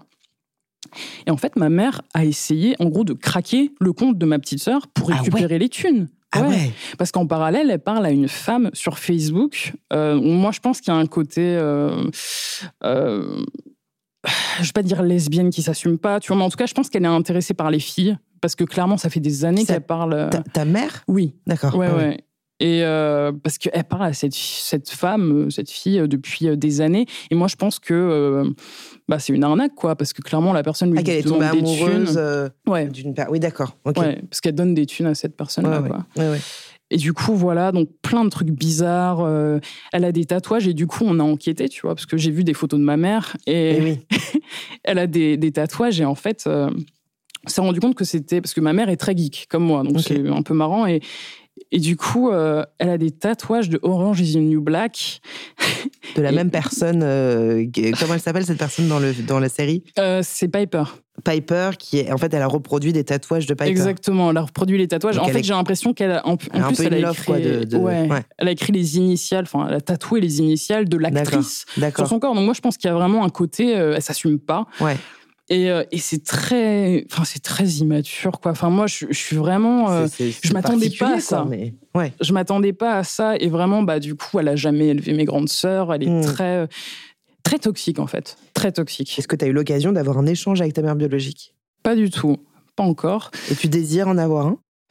Je réfléchis encore. Ouais, il faut prendre le temps. Toi, tu as besoin de temps. Il Exactement. faut prendre le temps. Et qu'en est-il du père? Euh, le père euh, n'est toujours pas connu euh, à ce jour, donc s'il me regarde, voilà, petite annonce. Mais non, en fait, j'ai, enfin, via l'intermédiaire de ma petite sœur, enfin, ma petite sœur a essayé de poser des questions à ma mère sur le père, parce que ça irait plus vite, quoi, si elle pouvait se rappeler. Mais je pense qu'elle a eu énormément d'hommes dans sa vie et qu'elle se rappelle pas trop. Euh, Hmm. Donc, euh, je crois qu'elle a donné euh, une description. Donc, bon, je savais qu'il était grand, blond, euh, blanc. Euh, maintenant, je sais qu'il a des lunettes. Voilà. Ouais. Donc bon. euh, j'avance un petit Mm. peu quoi. Ouais, ouais, ouais. Ok. Mais euh, mais ouais, j'espère que parce que du coup ma copine a passé une annonce sur le Facebook. euh, on essaye un petit peu de. Tu es toujours en recherche euh, de- de- d'en apprendre un peu plus, de, de... mais c'est Mm. hyper intéressant et je, et je trouve que c'est même courageux, je sais pas si c'est le terme, mais euh, il y, y a beaucoup, j'ai la sensation, parce que moi j'ai pas mal euh, d'amis euh, adoptés, enfin pas mal, j'en ai quelques-unes d'amis adoptés autour de moi et en fait elles ont toutes voulu à un moment Mhm. découvrir et puis ça s'est pas fait pour Ouais. plein de raisons qui leur sont propres quoi. Mhm. Mais euh, et je trouve que de ne pas avoir lâché et, et au final quand tu dis oh il y a eu du temps qui s'est passé, au final ça va relativement vite. Hein. Regarde c'était en janvier là on est euh, Mais en le test octobre. ADN c'était tellement fort en fait. ouais mais c'est euh, ça. Ça a débloqué tellement Ça a de été le déclencheur euh, Ouais. de- de- d'un truc. Qu'est-ce que ça te fait toi d'entendre euh, de ce genre d'histoire euh, comme ça Ce que je trouve dingue, c'est hum, la différence de traitement entre Mm. euh, les enfants. Enfin, tu vois, Ah, ça, euh. Mm. c'est ce dont on, enfin, on parlait tout à l'heure, mais la petite qui a grandi avec sa mère, mais euh, Et qui c'est la seule qui connaît son père du coup parce que les deux plus grandes ne, Eh oui. ne connaissent pas. Voilà. ouais, moi et puis la grand-mère au milieu de tout. Enfin, c'est une histoire de dingue, ouais. Et ma grand-mère, du coup, se sentait hyper coupable parce qu'elle, elle savait pas où j'étais. Euh, Elle avait peur que je finisse parce que, du coup, euh, en soi, quand on est euh, né sous X, on est une pupille de l'État, donc on va à la DAS, en fait, enfin, à l'ASE, du coup, maintenant. Et elle avait peur que j'aille de foyer en foyer et que Mhm. bah, je sois vraiment bah, pas bien, parce Ouais. que bon, souvent ça se passe mal. Et elle, elle se sentait vraiment coupable. Moi, je l'ai eu au téléphone et vraiment, c'était vraiment de la culpabilité. Moi, je lui ai Mhm. dit, t'inquiète, je... franchement, moi, tout va bien, tu vois. Mhm. Et je pense que c'est la meilleure chose qui pouvait se passer. Et oui, c'est ça. Mm. C'est est-ce que c'est pas la meilleure chose qui pouvait arriver Ah, ça, oui. vu ouais. le profil euh, qu'a l'air d'avoir ta mère, quoi? Clairement. Et Ouais. comme tu dis, tu vois, ce que, ce que tu disais tout à l'heure, de finalement, on- on- il a suffi de- d'un nom Mm. pour Mm. que ta Ouais, vie dingue, euh, soit différente. Enfin, c'est, je, Mm. je veux dire une phrase vraiment bateau, mais parfois il suffit de si peu de choses pour qu'il y ait, il y ait un Mm. changement énorme qui Mm. opère. Donc, euh, non, non, mais c'est fou. Je pense qu'on pourrait faire vraiment un épisode complet pour parler de ça. Ouais. Euh, mais nous allons euh, gentiment passer euh, au, au- au prochain, euh, au, au prochain thème qui s'appelle l'intimidé. Il y a un jingle. Je ne sais pas si nous on va l'entendre, mais je vais le dire. J'ai toujours rêvé de faire ça. Euh, jingle. C'est un jeu qui s'appelle l'intimidé. On a, on a bossé le nom euh, puisqu'on va parler d'intimité avec un dé. Mhm. C'est quand même merveilleux. C'est pas mal. Donc vous avez toutes les deux un dé avec sur chaque face il y a des, il y a des couleurs et chaque couleur correspond euh, à une émotion et chaque émotion est reliée à une question intime. Je te propose de lancer euh, l'intimidé pour qu'on découvre ensemble ta couleur et ta question. Donc bleu. Le bleu, c'est une. On a des questions très profondes et aussi très légères. Là, c'est une question très légère. Euh, quelle star adorais-tu quand tu étais ado? Aaron Carter. Ah, ado? Ado. C'est qui Euh, Aaron Carter? Aaron Carter. I want candy. Tin, tin, Ah, tin, oui. I want candy. Ce qui est marrant, c'est que mon fils ressemble énormément à Aaron Carter aujourd'hui. Wow. Mon mec lui ressemblait aussi petit, je ne le Faut que je savais vois pas. une photo de cette personne parce que là, je. Il a, il a une pas- coupe au bol blonde. C'est le frère de Nick Carter des Backstreet Boys. D'accord, ça y est, Oh. je l'ai. Voilà. Ok. Wow. J'étais fan des Hanson aussi, mais donc ça plutôt petite. Ouais. Et ensuite, ado, moi j'étais à fond sur Mary-Kate et Ashley Olsen, pas toi? Ah, Moi j'étais Ah, pas. ouais. Non, les si, si, c'est vrai, si, c'est vrai. moi j'étais à fond. Ouais, mais moi, je pensais que t'allais dire une star, genre une chanteuse ou un chanteur, tu vois. Non, mais après, comme tout le monde, Christina Aguilera, Britney. Spears, tu vois la base, quoi. Jenny in the, pot, in, in the voilà, bottle, Jenny quoi, in bien the sûr. Bottle, euh, tout ça, tout ça. Euh, Mais non, j'ai- Ashley, quoi. Ouais, Avril Lavigne aussi, j'ai Ouais, eu une phase. T'as eu une phase skateuse aussi, toi? J'ai eu ma phase quêteuse, effectivement. Non, ça, comme ça. Exact. Euh, quand j'étais au collège en sixième, euh, surtout, genre, je faisais pas de skate, Ouais. parce que vraiment la flemme de me casser la gueule, mais je m'habillais en skateuse avec des baggies et des, et des trucs Carhartt et euh, tout ça, et je faisais ça tout le temps, et je faisais genre, j'écoutais du Slipknot, alors qu'en vrai, j'écoutais Laurie et Ouais. Ah, mais la euh, ouais, j'ai eu, j'ai eu cette petite phase-là. Bon, voilà. Sum 41, tout ça, quoi. Ouais, ouais, Ah, ok. Voilà, Good Charlotte, enfin, tu vois. Ah, ça, je connais pas. Ouais, bon. Ça, je connais pas. C'était- Ok. c'était les- Voilà. Alors, ok, très bien. Est-ce que tu peux lancer le petit dé? C'est un Jaune. jaune. Le jaune. Ah, c'est une bonne question. Quelle est ta définition du bonheur? Tu poses des questions simples. Ah, ça, c'est pas si simple, là. Ouais. Euh, déjà, pour moi. C'est dur comme question, même. C'est dur comme question. Ouais. Pour moi, le bonheur, c'est pas quelque chose qui est, euh, qui est fixe. C'est plusieurs moments de, de, bonheur, tu vois. Parfois, tu es en, dans une phase plutôt euh, positive et tu peux te dire, bah, je connais le bonheur, tu vois. Euh, après, pour moi, enfin, pour développer un petit peu par rapport à, à mon sujet, j'ai une grosse blessure de l'abandon, vu que j'ai été abandonnée. Donc, pour moi, le bonheur, c'est juste euh, être avec des personnes que j'aime, tu vois. Mmh. Euh, avoir une situation stable où je suis en sécurité et juste bah, pour l'instant du coup euh, être avec ma copine Mm. mes animaux ressentir en fait cet amour en fait moi je suis quelqu'un qui fonctionne vraiment bah, l'amour c'est vraiment la chose la plus importante pour moi quoi Mmh. donc pour moi si euh, s'il y a de l'amour s'il y a de la stabilité pour moi ouais je peux dire que c'est ça le bonheur Mmh. Voilà. Et toi, je suis curieuse. Le bonheur, moi, le, le premier truc qui me vient quand je pense au bonheur, c'est la notion du bonheur à condition. Tu sais, euh, je serai heureuse quand, Ah oui. euh, tout ça. Et moi, je, je trouvais ça fascinant, cette notion-là, enfin, quand je l'ai apprise et que je me suis rendu compte que, en fait, bon, non seulement ça ramène à la loi de l'attraction, c'est-à-dire, euh, tu vois, vibrer l'abondance, par exemple, ce qui est hyper dur quand tu es dans une notion de manque, mais tu vois, euh, essayer de se mettre dans cette notion de, de joie, d'abondance, de gratitude euh, pour attirer ça, quoi. Et, euh, et sortir de je serai heureuse quand, puisque quand je serai heureuse quand j'aurai ma maison, je serai heureuse quand j'aurai un enfant, etc. En fait, c'est mettre le pouvoir en dehors de soi. Et quand tu as ta maison, ton projet, le boulot, l'enfant, etc., bah, en fait, il y a, il y a souvent ce qui se passe, c'est ah bah non, mais en fait, euh, je suis pas heureuse. Enfin, tu vois, cette espèce de désillusion. Et hop, to the next. Enfin, tu vois. Donc, tu Hmm. veux dire, en gros, pour toi, euh, d'être tout le temps dans ce, ce truc de projection, ça va à- dans le sens inverse du bonheur. De tout le temps projeter de quand je vais avoir ça, je sens que je j'irai bien, quand j'aurai ça. euh, Ouais, enfin, c'est c'est se mettre dans l'échec, en fait, parce que c'est avoir des attentes. des attentes qui- énormes qui, en général, ne sont pas comme ce que tu idéalises. Quoi. qui vont pas remplir en fait ce que tu penses que ça va remplir. Quoi. Enfin, c'est c'est mettre ton bonheur ou ta responsabilité dans les à l'extérieur, quoi, à l'extérieur de toi. Et ça, en Mhm. général, pour n'importe quoi, ouais, Mhm. ça, ça fait pas bon ménage, quoi. Mmh. Donc, euh, ouais, je dirais que c'est plus nourrir euh, nourrir l'intérieur et je dirais respecter ses besoins. Ouais, c'est ça, en fait. Ouais. Tu vois, respecter ses besoins, Mhm. mettre des limites. Mhm. euh, et nourrir sa joie. Tu vois, moi, je Ouais. dirais que c'est ces trois ponts-là. Ouais. Tu vois. J'a- J'aurais Mm. dit pas, pas ces termes-là, mais j'aurais dit ça en fait. Mm. Je pense que c'est vraiment être à l'écoute de ses besoins. euh, Mm. On les connaît en fait, Mm. on les connaît tous. On n'a pas besoin de faire une analyse en soi juste Mm. pour ça, mais c'est juste être- à l'écoute de nos besoins, de ses envies. C'est pas si évident, Mm. mais une fois que tu abordes et que tu touches un peu ça, je trouve qu'il y a un truc de lâcher prise. Je- ce mot, il est très employé et tout machin, mais il y a quand même, je trouve, un truc de, de... ouais, Mm. de, de, tu vois, d'un point en moins quoi. Mm. Voilà. Mais euh, ok, je, je- ça me parle beaucoup. On va aborder un thème qui s'appelle transmission et éducation. Donc, Louise, t'es maman depuis bientôt deux ans. Ton fils, il a euh, 20 mois, c'est Mm. ça? Est-ce que ça a changé quelque chose sur la façon dont tu perçois tes parents aujourd'hui d'être maman? Énormément. Évidemment, merci beaucoup d'avoir regardé ce live. Voilà, et c'est la fin de cet épisode. Euh, énormément, surtout énorme respect pour ma mère qui nous a éduqués, euh, enfin qui nous a élevés, euh, en tout cas toute seule, enfin toute seule.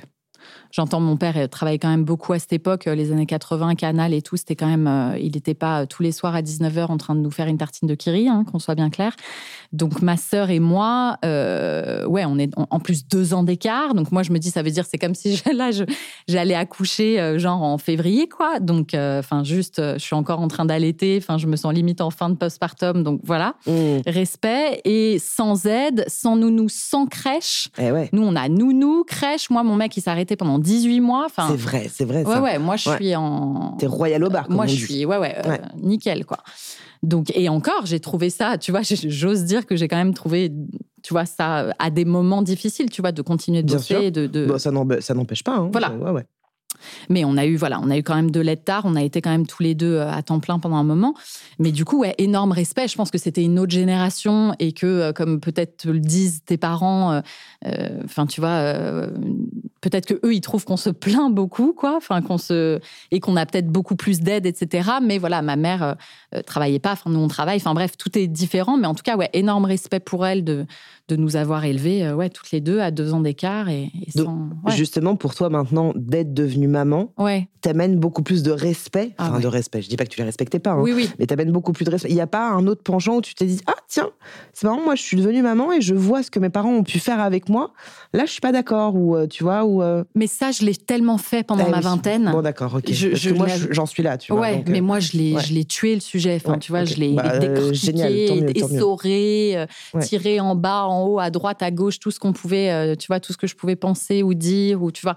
Donc là, c'était plus, c'était pas ah ok, ils ont fait comme ça. C'était plus, voilà, surtout par rapport à ma mère et. Mm et à l'équilibre de la place, tu vois, dans, dans la famille, quoi. tu vois, moi, je pense qu'on est un couple, même aujourd'hui, avec Julien, assez atypique dans le sens où euh, euh, bah, c'est plutôt lui. Enfin, là, il rebosse et il bosse comme un ouf. Donc là, on est passé dans autre chose. Mais euh, à l'époque, c'était plutôt lui qui, qui, avait plus de charges ménagères que moi. Enfin, tu vois, mm. c'était moi qui bossais plus que lui. C'était mm. moi qui gagnais plus d'argent. Enfin, on, était dans quelque chose encore aujourd'hui qui est assez rare. Enfin, un mec qui, s'arrête 18 mois de bosser, un père qui. Oui, voilà, c'est voilà. Mais c'est aussi une chance parce qu'on a pu le faire, mm. parce que j'ai pu voilà bosser pour nous. Mais mais, mais voilà, tout, change et tout est, tout est différent aujourd'hui, quoi. justement, quel, quel euh, type d'éducation vous avez choisi pour, euh, pour votre fils? Euh, Est-ce que vous avez choisi? Est-ce que ça s'est fait naturellement? Est-ce que bah, un peu des deux. Moi, je pense qu'il y a évidemment plein de choses naturelles et, on en parlait justement juste, juste avant. Et moi, je suis assez passionnée de ça et je pense que toi aussi, tout ce mm. qui est parentalité bienveillante et positive, ça, moi, je l'ai connu grâce à ma sœur enfin ce, ce courant-là, quoi. Et du coup, j'ai beaucoup appris de ma sœur, qui est mm. maman aussi, et je l'ai beaucoup vu faire. Et, justement, on en parlait juste avant l'épisode, mais il y a plein de trucs que je teste en ce moment avec mon fils, qui a 20 mois et qui commence à dire euh, non, j'ai envie de changer ma couche, j'ai envie de mettre mes chaussures. Enfin bon, un peu non à tout et rien, quoi. Et euh, du coup, on se partageait des tips, euh, voilà, de, de, lui donner le choix quand il veut pas faire quelque chose, lui dire bon bah voilà, il veut pas changer sa couche, lui proposer, est-ce que tu veux que ce soit maman ou papa qui change la couche? Bon, voilà, c'est des, petits trucs comme ça, mais qui nous aident bien. En, tout cas, pour l'instant, ça, fonctionne bien. Ça fonctionne bien. Après, on n'est pas au bout de nos peines, mais euh, mais ça, en tout cas, euh, voilà, c'est un nouveau concept que je connaissais pas du tout avant et, et qui est, j'imagine, quand même relativement nouveau. Enfin, moi, j'ai jamais entendu ma mère me parler d'éducation bienveillante ou positive.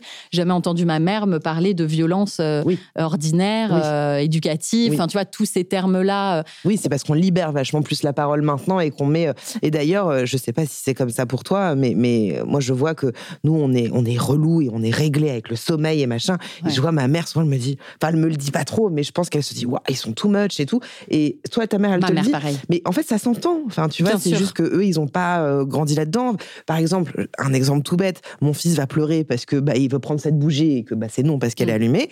Euh, s'il pleure, moi, typiquement, je vais dire, chérie, je comprends. Tu sais, mm. je vais lui parler, mm. je comprends et je le laisse pleurer. Tu vois, je lui dis, mais vas-y, chérie, pleure. Es en colère. Et ma mère, tout de suite, elle va dire, allez, chérie, waouh, allez, vas-y, on s'amuse. Alors que moi, j'ai envie de lui dire, mais non, mais laisse-le exprimer son émotion. Je pense qu'elle se dit, waouh, vraiment, elle est too much. Ouais, ouais. Je pense vraiment qu'il y a un peu ce truc-là, mais, mais je, ne dis pas que ce qu'on fait euh, est mieux que ce que nos parents ont fait, mais je trouve que ce truc de parentalité positive, bon, c'est un peu hors euh, sujet de nos parents, enfin, quoique, non, non, mais euh, j'ai la sensation qu'on met vachement plus les émotions de l'enfant tu vois, euh, au, centre des choses, quoi. Mmh. Et que je, trouve que c'est hyper intéressant mmh. et qu'on peut se planter.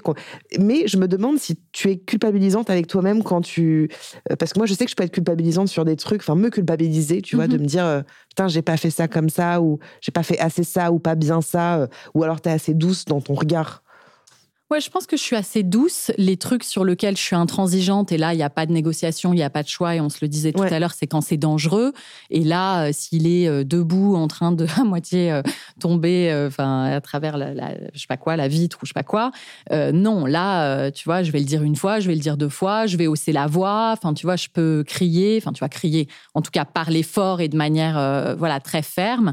Et non, là, il n'y a pas de négociation possible, c'est pour sa sécurité, et non, c'est non. Tu vois, moi, j'aime bien quand tu disais euh, enfin que justement parfois vous vous disiez bah non c'est non tu vois mm. c'est aussi ça le cadre et le cadre est libérateur pour l'enfant enfin mm, mm. clairement mais euh, pour reprendre ce que tu disais je sais plus ce que tu disais mais c'était intéressant Oui, que nos parents étaient plutôt dans la, dans la diversion. Exactement. Voilà, de l'émotion. C'est-à-dire, oh là là, une émotion inconfortable, euh, de la tristesse, de la colère, on va, on va divertir. Complètement. Alors que non, comment on peut accueillir cette émotion-là, que ce soit en effet de la colère, etc. Oui. Tu sais, moi, ça m'est arrivé il y, a, il y a quelques mois maintenant. euh, mon fils, j'allais dire son prénom, mon fils est tombé. Tu vois, Mm. et c'est, donc, il est tombé en arrière il y a quelques mois. Et il s'est cogné la tête sur du parquet. Tout de suite, avec mon mec, on est venu, on l'a pris. Mm. Euh, je pense que mon fils a pleuré parce qu'il a eu peur, tu vois, il a eu peur, il s'est peut-être un peu fait mal, mais c'était surtout de la peur. Et tout de suite, avec mon mec, on l'a pris, tu vois, on a dit, ça va chérie, ça va, je comprends, je comprends, t'as eu peur, c'est normal et tout. Mon père, il a fait, oh, ça va, euh, mais pas méchamment, mais oh, ça va, c'est bon, enfin, c'est pas grand-chose. Et j'ai envie de lui dire, en fait, non, je suis pas d'accord avec ça, tu vois, juste on écoute euh, son émotion. C'est pas parce que, enfin, pour, pour lui, c'est une grosse émotion, pour nous, c'est pas grand-chose, mais juste, on l'écoute, quoi, tu vois, c'est considérer, en fait, Mm. euh, Mm. le- le- les, les émotions de, de- Mm. de ton enfant, quoi. Mm. Donc, euh, oui, oui, c'est- c'est vrai que pour nos parents, je pense qu'on doit être un peu too much euh, sur certains points. Un truc que je connaissais pas du tout, justement, la contention. Enfin, on en parle beaucoup justement dans le milieu de la parentalité positive, bienveillante, etc. C'est-à-dire quand il y a une énorme colère ou une crise de décharge. Bon, nous, il en est pas encore là, mais j'imagine que ça Non, ne il en a déjà fait, ouais. Et bah, on parle de les contenir aussi pour leur créer en fait un boost d'oxytocine parce que l'oxytocine se crée au Ah, contact. toi, tu dis oxytocine Non, tu dis pas ça. Ocytocine, ocytocine, ouais. Je crois que c'est ocytocine. Bon, grave. Oxytocine, parce Ouais, qu'il y a deux. C. Mais euh, oui, l'oxytocine, en fait, se crée avec le contact et le câlin. Donc, lui laisser, en effet, euh, voilà, faire Ouais. sa décharge, etc. Mais être vraiment dans la présence et l'accompagnement et la contention, tu vois, pour Mm. pas qu'il se fasse mal, s'il Ouais, est en train sûr. de... Bah, tout ça, voilà. Mais c'est être à des l'écoute trucs- euh, de, oui. de- de nos enfants, ouais. Mais je veux dire, tout ça, moi, c'est des notions nouvelles pour moi oui. qui me qui m'ont pas été transmises du tout par mes parents. Quoi. Mais c'est hyper intéressant parce que justement, c'est c'est, euh, inventer soi-même euh, l'éducation euh, Mm. pour, pour nos enfants. Est-ce que toi, Joséphine, justement, donc t'as pas d'enfant, est-ce que tu aimerais en avoir? Est-ce que c'est quelque chose qui te plairait Euh, d'être parent? Euh, c'est une question que je me pose. euh, À l'heure actuelle, pour l'instant, ce serait plus non. Mm. Euh, parce que moi, j'ai vraiment envie de mettre euh, voilà, ma carrière, euh, on va dire, en priorité pour l'instant. Puis je suis encore, bon, je trouve un petit peu jeune. Enfin, Mm. après, ça, c'est Bon, le regard hein. de chacun, bien sûr. Mais, mais après, du coup, vu que moi, je suis, je suis avec une femme, ce sera déjà un peu plus complexe. Et ce sera vraiment quelque chose qui sera réfléchi. Elle, elle n'est pas trop, trop Pas trop chaude pour l'instant.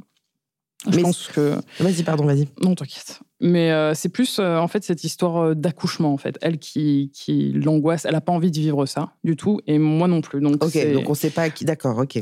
Ça s'entend. Enfin, ça s'entend hein, Ouais. qu'on ait peur de l'accouchement, c'est quelque chose. Mais est-ce que justement, par le biais de, de ton histoire et de ce que tu as vécu, de ce que tu es en train de vivre, tu es un peu plus. Oula, je suis pas sûre. Ou alors au contraire, tu te dis, euh, j'ai j'ai envie de donner. Enfin, je sais pas, tu vois, est-ce qu'il y a quelque chose qui te pousse ou qui te. Bah, moi, en fait, j'aimerais bien adopter. Voilà. Ouais. C'est euh, parce que vraiment l'accouchement pour moi, je, je pense que je me suis dit à un moment donné, bon bah si ma copine ne veut pas, peut-être que, mais je pense que je suis pas, on va dire pas faite pour ça en fait. Euh, je- T'as pas envie, quoi. T'as pas envie voilà. de vivre ça. euh, ouais. Exactement. Mais, euh, mais l'adoption, en fait, moi, j'aimerais bien aussi pas combler ce que mes parents n'ont m'ont pas apporté au final parce que tu vois euh, vu que j'ai été élevée par des parents blancs en soi moi j'aimerais bien euh, pouvoir euh, adopter euh, ben, un petit enfant qui serait de couleur parce Mm. que moi je pourrais comprendre en fait aussi euh, ce qu'il a vécu donc ça c'est un truc qui, qui m'intéresserait après bon à voir euh, avec la personne euh, avec qui je suis quoi aussi Mm. c'est pas une Mm. décision euh, que pour moi mais ouais moi je serais plus pour euh, l'adoption mais à voir pour l'instant D'accord. Euh, Est-ce que euh, je, je- vous pose la question si pour vous euh, l'école a aussi un, un- un rôle à jouer, une responsabilité dans notre éducation? Est-ce que c'est un truc qui selon vous est- est- pose des bases? Ou alors l'école c'est vraiment un, un truc d'à côté de, de tu vois de de l'é- de l'éducation? C'était c'était clair ce que je dis oui Ouais. Ok. Moi, je pense que oui, quand même. Euh, je pense qu'il y a d'ailleurs. Bon, il y a trop de parents, je pense, qui se reposent sur l'école parfois pour Oh oui, éduquer leur- Ça c'est clair. ouais, ouais. leurs enfants. Parce que moi, je suis tombée face à des, des gens qui, clairement, il y avait, il y avait un problème d'éducation, quoi. Mais euh, en soi, pour moi, ça pose aussi un cadre, le cadre, ben, un, diffé- enfin, un cadre différent, le cadre du travail. Et euh, je sais que, euh, en soi, moi, je suis tombée sur différents types de profs, euh, différents milieux aussi. Et je pense que tout ça, enfin, si j'avais pas vécu tout ça, en fait, je, je pourrais pas être la personne que je suis. Enfin, je serais Mm. différente, en Mm. fait. Mm. Et, euh, et non, je pense que ça forge sur plein de choses. Aussi l'ouverture d'esprit, parce que bah, on rencontre plein de gens qui, qui sont aussi différents de nous. Donc c'est voilà une première ouverture sur sur le monde. Ça inculque aussi des valeurs, donc le travail, le respect aussi des profs euh, principales, tout ça. Et, euh, et ouais, pour moi c'est quand même primordial. Après, euh, bon, après on voit aussi émerger, tu sais, l'école à la maison, tout ça. Moi, je suis pas trop bon. Je pense que dans certaines situations, ça peut être adapté, mais je sais pas. Moi aussi, il y a la, socia- enfin, la socialisation qui est, qui est Enfin, je, importante. pense, je pense que pour le coup, même quand tu fais l'école à la maison, tu peux vachement sociabiliser euh, la plupart c'est des ça parents. ailleurs. Je crois, aussi. ouais, ouais, c'est ça, voilà, qui choisissent. Moi, c'est euh, ça que- qui serait le seul frein Ouais. en soi. Ouais, ouais, bien mais, sûr. euh, mais, mais voilà, sinon, oui, l'école, euh, important pour l'éducation. Et toi, t'en penses quoi? Moi, je suis révoltée contre l'école. Oh, moi aussi. Toi aussi, ouais. Ouais, ouais, je suis en train de lire un bouquin justement qui parle de. de eh ben, c'est pareil, j'en parlais sur un live euh, dernièrement. Je suis révoltée contre l'éducation Comment il nationale. s'appelle le bouquin? C'est un bouquin de Céline Alvarez. Je ne sais plus comment il s'appelle. Ok. Je sais plus. Je te, je te l'enverrai. Mhm. Euh, mais vas-y, explique-moi parce que j'en j'en parlais l'autre fois et je, je suis un peu euh, en colère. euh, Mhm. bah, en fait, je, attends, je vais t'expliquer. Je vais vous expliquer. C'est que moi, ce qui me, ce qui me révolte, j'ai été dans des, dans des, dans des écoles publiques, privées, Mhm. pensions. Enfin, j'ai fait un peu, un peu tout, quoi. Et en fait, euh, je me suis jamais retrouvée moi dans le système euh, scolaire. J'étais toujours à côté. Je me faisais virer. J'allais beaucoup en perme. J'ai redoublé. Enfin, je me retrouvais pas du tout là-dedans. Et en fait, maintenant, je pense en étant maman, parce que je pense que je l'avais pas nommé comme ça avant. Pourtant, mon fils n'a que bientôt 17 mois, donc on est loin du collège et tout, mais euh, j'ai la- sensation qu'on met pas du tout l'humain au, centre, en fait. On apprend, euh, on est dans la compétitivité, on est dans le truc de la, de la, la glorification, comment on dit déjà, de ce truc de, d'être toujours le meilleur, d'avoir des bonnes notes, de ce truc, tu vois, de comparaison, performance, exactement. Et, et, et, euh, je trouve que c'est pas du tout aidant, en fait, tu vois, et que l'humain et l'émotion, les émotions, on n'apprend pas du tout à gérer nos émotions, à parler de nos émotions. Euh, On, on- les profs, en fait, ils nous apprennent un cursus parce que pas eux-mêmes, enfin, tu vois. Donc, je trouve que c'est, moi, je suis révoltée dans ce sens-là. Je sais pas pourquoi toi tu es révoltée, mais moi, c'est ça qui me ah, et que j'aimerais, j'ai envie, c'est une discussion que nous avons avec mon conjoint actuellement, Mm. mais nous aimerions, j'aimerais plutôt, euh, et lui aussi d'ailleurs, mais le, le- le mettre dans une, dans une école, pas forcément Montessori, pas, mais dans un truc un peu, tu vois, où l'émotion est au centre, où, où, euh, où il apprend des bases, tu vois, du français, de machin, mais toi, comment ça va? Qu'est-ce que tu ressens? Euh, Mm. Qu'est-ce que tu as envie de faire en ce moment? Enfin, tu vois, par exemple, de faire des, des stages euh, en troisième euh, et de nous demander ce qu'on veut faire dans la vie, pour moi, c'est lunaire, enfin, tu vois. Mm. Donc, euh, explique-nous un peu. Non, mais ça, la même chose. Et puis, euh, gérer un budget, apprendre à faire Ouais. cuire une tomate, Ouais, faire pousser un poivron. Enfin, je sais pas, faire ses impôts, par exemple. Je sais pas, des trucs qui nous servent, Bon, ça, en un peu tôt concrètement. quand même euh, au collège Non, mais apprendre. tu, vois ce que je veux dire Oui, concrètement, en fait. Ouais. dans la vie, on va être devoir faire de l'administratif, euh, devoir, euh, je sais pas, manager une équipe, euh, avoir une intelligence sociale, une intelligence émotionnelle, euh, quelques bases de psycho pour euh, apprendre à se construire. Enfin, en fait, concrètement, se dire, ok, en fait, dans la vie, qu'est-ce qui nous sert? Bah, on doit donc gérer l'argent. Euh, si jamais il y a une crise mondiale, ce serait pas mal de savoir faire pousser deux trois Ah oui, légumes, oui, histoire oui. d'être un peu indépendant. Euh, émotionnellement, euh, qu'est-ce- enfin. En fait, des trucs qui servent, quoi. Oui. Pas Mhm. euh, Louis, euh, mes couilles, euh, tu vois, en, 19, en 12 millions avant Jésus-Christ. En fait, c'est pas. en fait, je pense que les deux peuvent être intéressants, tu vois. oui, Les deux sont intéressants. oui, mais... que l'histoire, ce soit une option. Tu vois, moi, l'histoire géo, ça me fait chier, mais Ouais, royalement. Alors que ça, ça a passionné d'autres gens, tu vois. Exactement, mais que ce soit une option. Par contre, les impôts, ça, c'est pas une option, tu vois. Les taxes, les machins, comprendre un courrier. Enfin, je sais pas. Et puis, encore une fois, oui, comme tu dis, tout ce qui est euh, intelligence émotionnelle, en fait, ce qu'on appelle aujourd'hui le soft skills, Mm. euh, c'est-à-dire euh, l'apprentissage de l'intelligence émotionnelle et relationnelle dans les grandes écoles. Aujourd'hui, il y a des intervenants qui viennent faire des cours là-dessus aux gens qui sont en cours, enfin, en école de commerce et autres. Génial. Mais euh, venez, on apprend ça plus tôt. Pareil, Ouais. l'anglais, on est des grosses brelles en France. Moi, on m'appelle JCVD parce que je n'arrête pas de parler anglais tout le temps. Mais putain, mais on est des grosses brelles, quoi. On est le, le- enfin, on est merde, quoi. Les Allemands, ils parlent mieux, enfin, tout le monde parle mieux anglais que nous. Donc, l'anglais, c'est aussi hyper important. Enfin, voilà, pour moi, il y a quand même vachement de, de, de, de, de matière qui devrait, Ouais. et comme tu dis, Mm. bon, ça, c'est le quoi, mais aussi dans le comment. Euh, moi, évidemment, et on a très envie de s'orienter vers Montessori et, co- et compagnie pour avoir un peu plus de, de souplesse, Ouais. d'écoute et, et- et- la blessure d'humiliation à l'école, elle est énorme quand, quand ils font les notes de la pire à la ah, meilleure. j'en parlais, j'en parlais en live. C'est une blessure d'humiliation ah, euh, que tout le monde a vécu. De ça. Moi, j'ai des vrais souvenirs de ça. Moi, j'étais pas aussi, tu vois, euh, marginal entre guillemets que toi, mais j'étais toujours limite, tu vois, et c'est je me faisais chier royal, mais et, donc c'est un problème. Euh, oui, enfin non, mais et puis même pas d'activité physique. Enfin, tu vois, être le cul. Alors pas d'activité physique et les devoirs. Elle est vénère. Oui, non, mais je suis ultra vénère. je suis ultra vénère. Les devoirs en, au, au, CP, au CE1, enfin etc. Quand ils ont eu le cul sur une chaise toute la journée à apprendre des livres, des machins, alors qu'on pourrait apprendre par les jeux, par etc. Et que tu rentres chez toi et au lieu d'avoir un temps d'intégration, j'en parlais hier avec mon mec, qui est hyper important en temps, temps d'intégration tu mm. continues à faire du bourrage de crâne alors qu'il pourrait euh, faire d'autres choses, faire de l'art, ah jouer, ah passer du temps avec mm. sa famille. Non, tu lui mets des devoirs. Pour moi, c'est du harcèlement. Pour moi, c'est de la maltraitance. Je suis ultra en colère. J'ai envie de leur, enfoncer des ah fourchettes dans on les sent, On sent que ça t'anime beaucoup. on arrive bientôt à la fin, donc je vais juste prendre un petit peu. Non, mais vraiment, ça aussi, ça pourrait être un sujet euh, à part. Euh, on va arriver à la conclusion et j'ai envie de vous poser un peu deux, trois questions si on peut répondre rapidement. Oui. au final, qu'est-ce qui fait que c'est difficile d'être parent? Ce qui est difficile, enfin, ce qui est difficile d'être parent aujourd'hui, j'ai l'impression, c'est qu'on nous demande euh, l'impossible. On dit, euh, alors désolé, je vais encore dire une phrase en anglais, mais it takes a village to raise a child. Ça veut Il dire. Il faut un village pour élever euh, un enfant. Exactement. Aujourd'hui, on n'a plus de communauté. On a perdu notre communauté. On est dans une société individualiste où on est tous dans notre merde, avec une charge mentale grosse comme l'Amazon et une to-do list qui ne s'arrête jamais et une culpabilité énorme. Donc en fait, on nous, enfin, on nous met la, société où je ne sais qui nous a mis dans une position euh, d'échec où c'est très difficile de performer en tant que femme au travail, en tant que maîtresse, en tant qu'amante, en tant que machin, en tant que mère, en tant que et se diviser en 14 millions de rôles. Euh, euh, dans la journée. Quoi, j'ai pas du tout euh, répondu à la question. Quelle pas était tant, la question mais euh, la question. oui, c'est ça. Qu'est-ce qui est, bah, qu'est-ce qui est difficile bah, d'être parent? Oui, c'est de d'avoir tous ces rôles-là et d'être un peu livré à soi-même, en tout cas dans notre société. Et, et si t'as pas les moyens, moi je dis toujours, si vous voulez faire des enfants, soit vous avez les grands-parents de la famille autour, soit faut être riche. Quoi. Enfin, nous, ça nous coûte une blinde. On habite à Marseille, on a personne. Ça nous coûte une blinde. En fait, ce que je trouve mm. intéressant, et je veux bien avoir aussi ton point de vue, c'est que nous, on donne notre respect en tant que parents. Mm.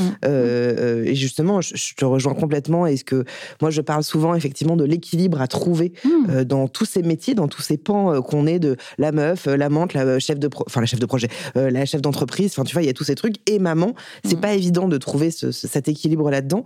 Mais par contre, justement, nos parents, qu'est-ce qui est difficile selon toi Parce qu'on pourrait aussi en parler. Hein, mais selon toi, qu'est-ce qui a été Attends, je reprends la question.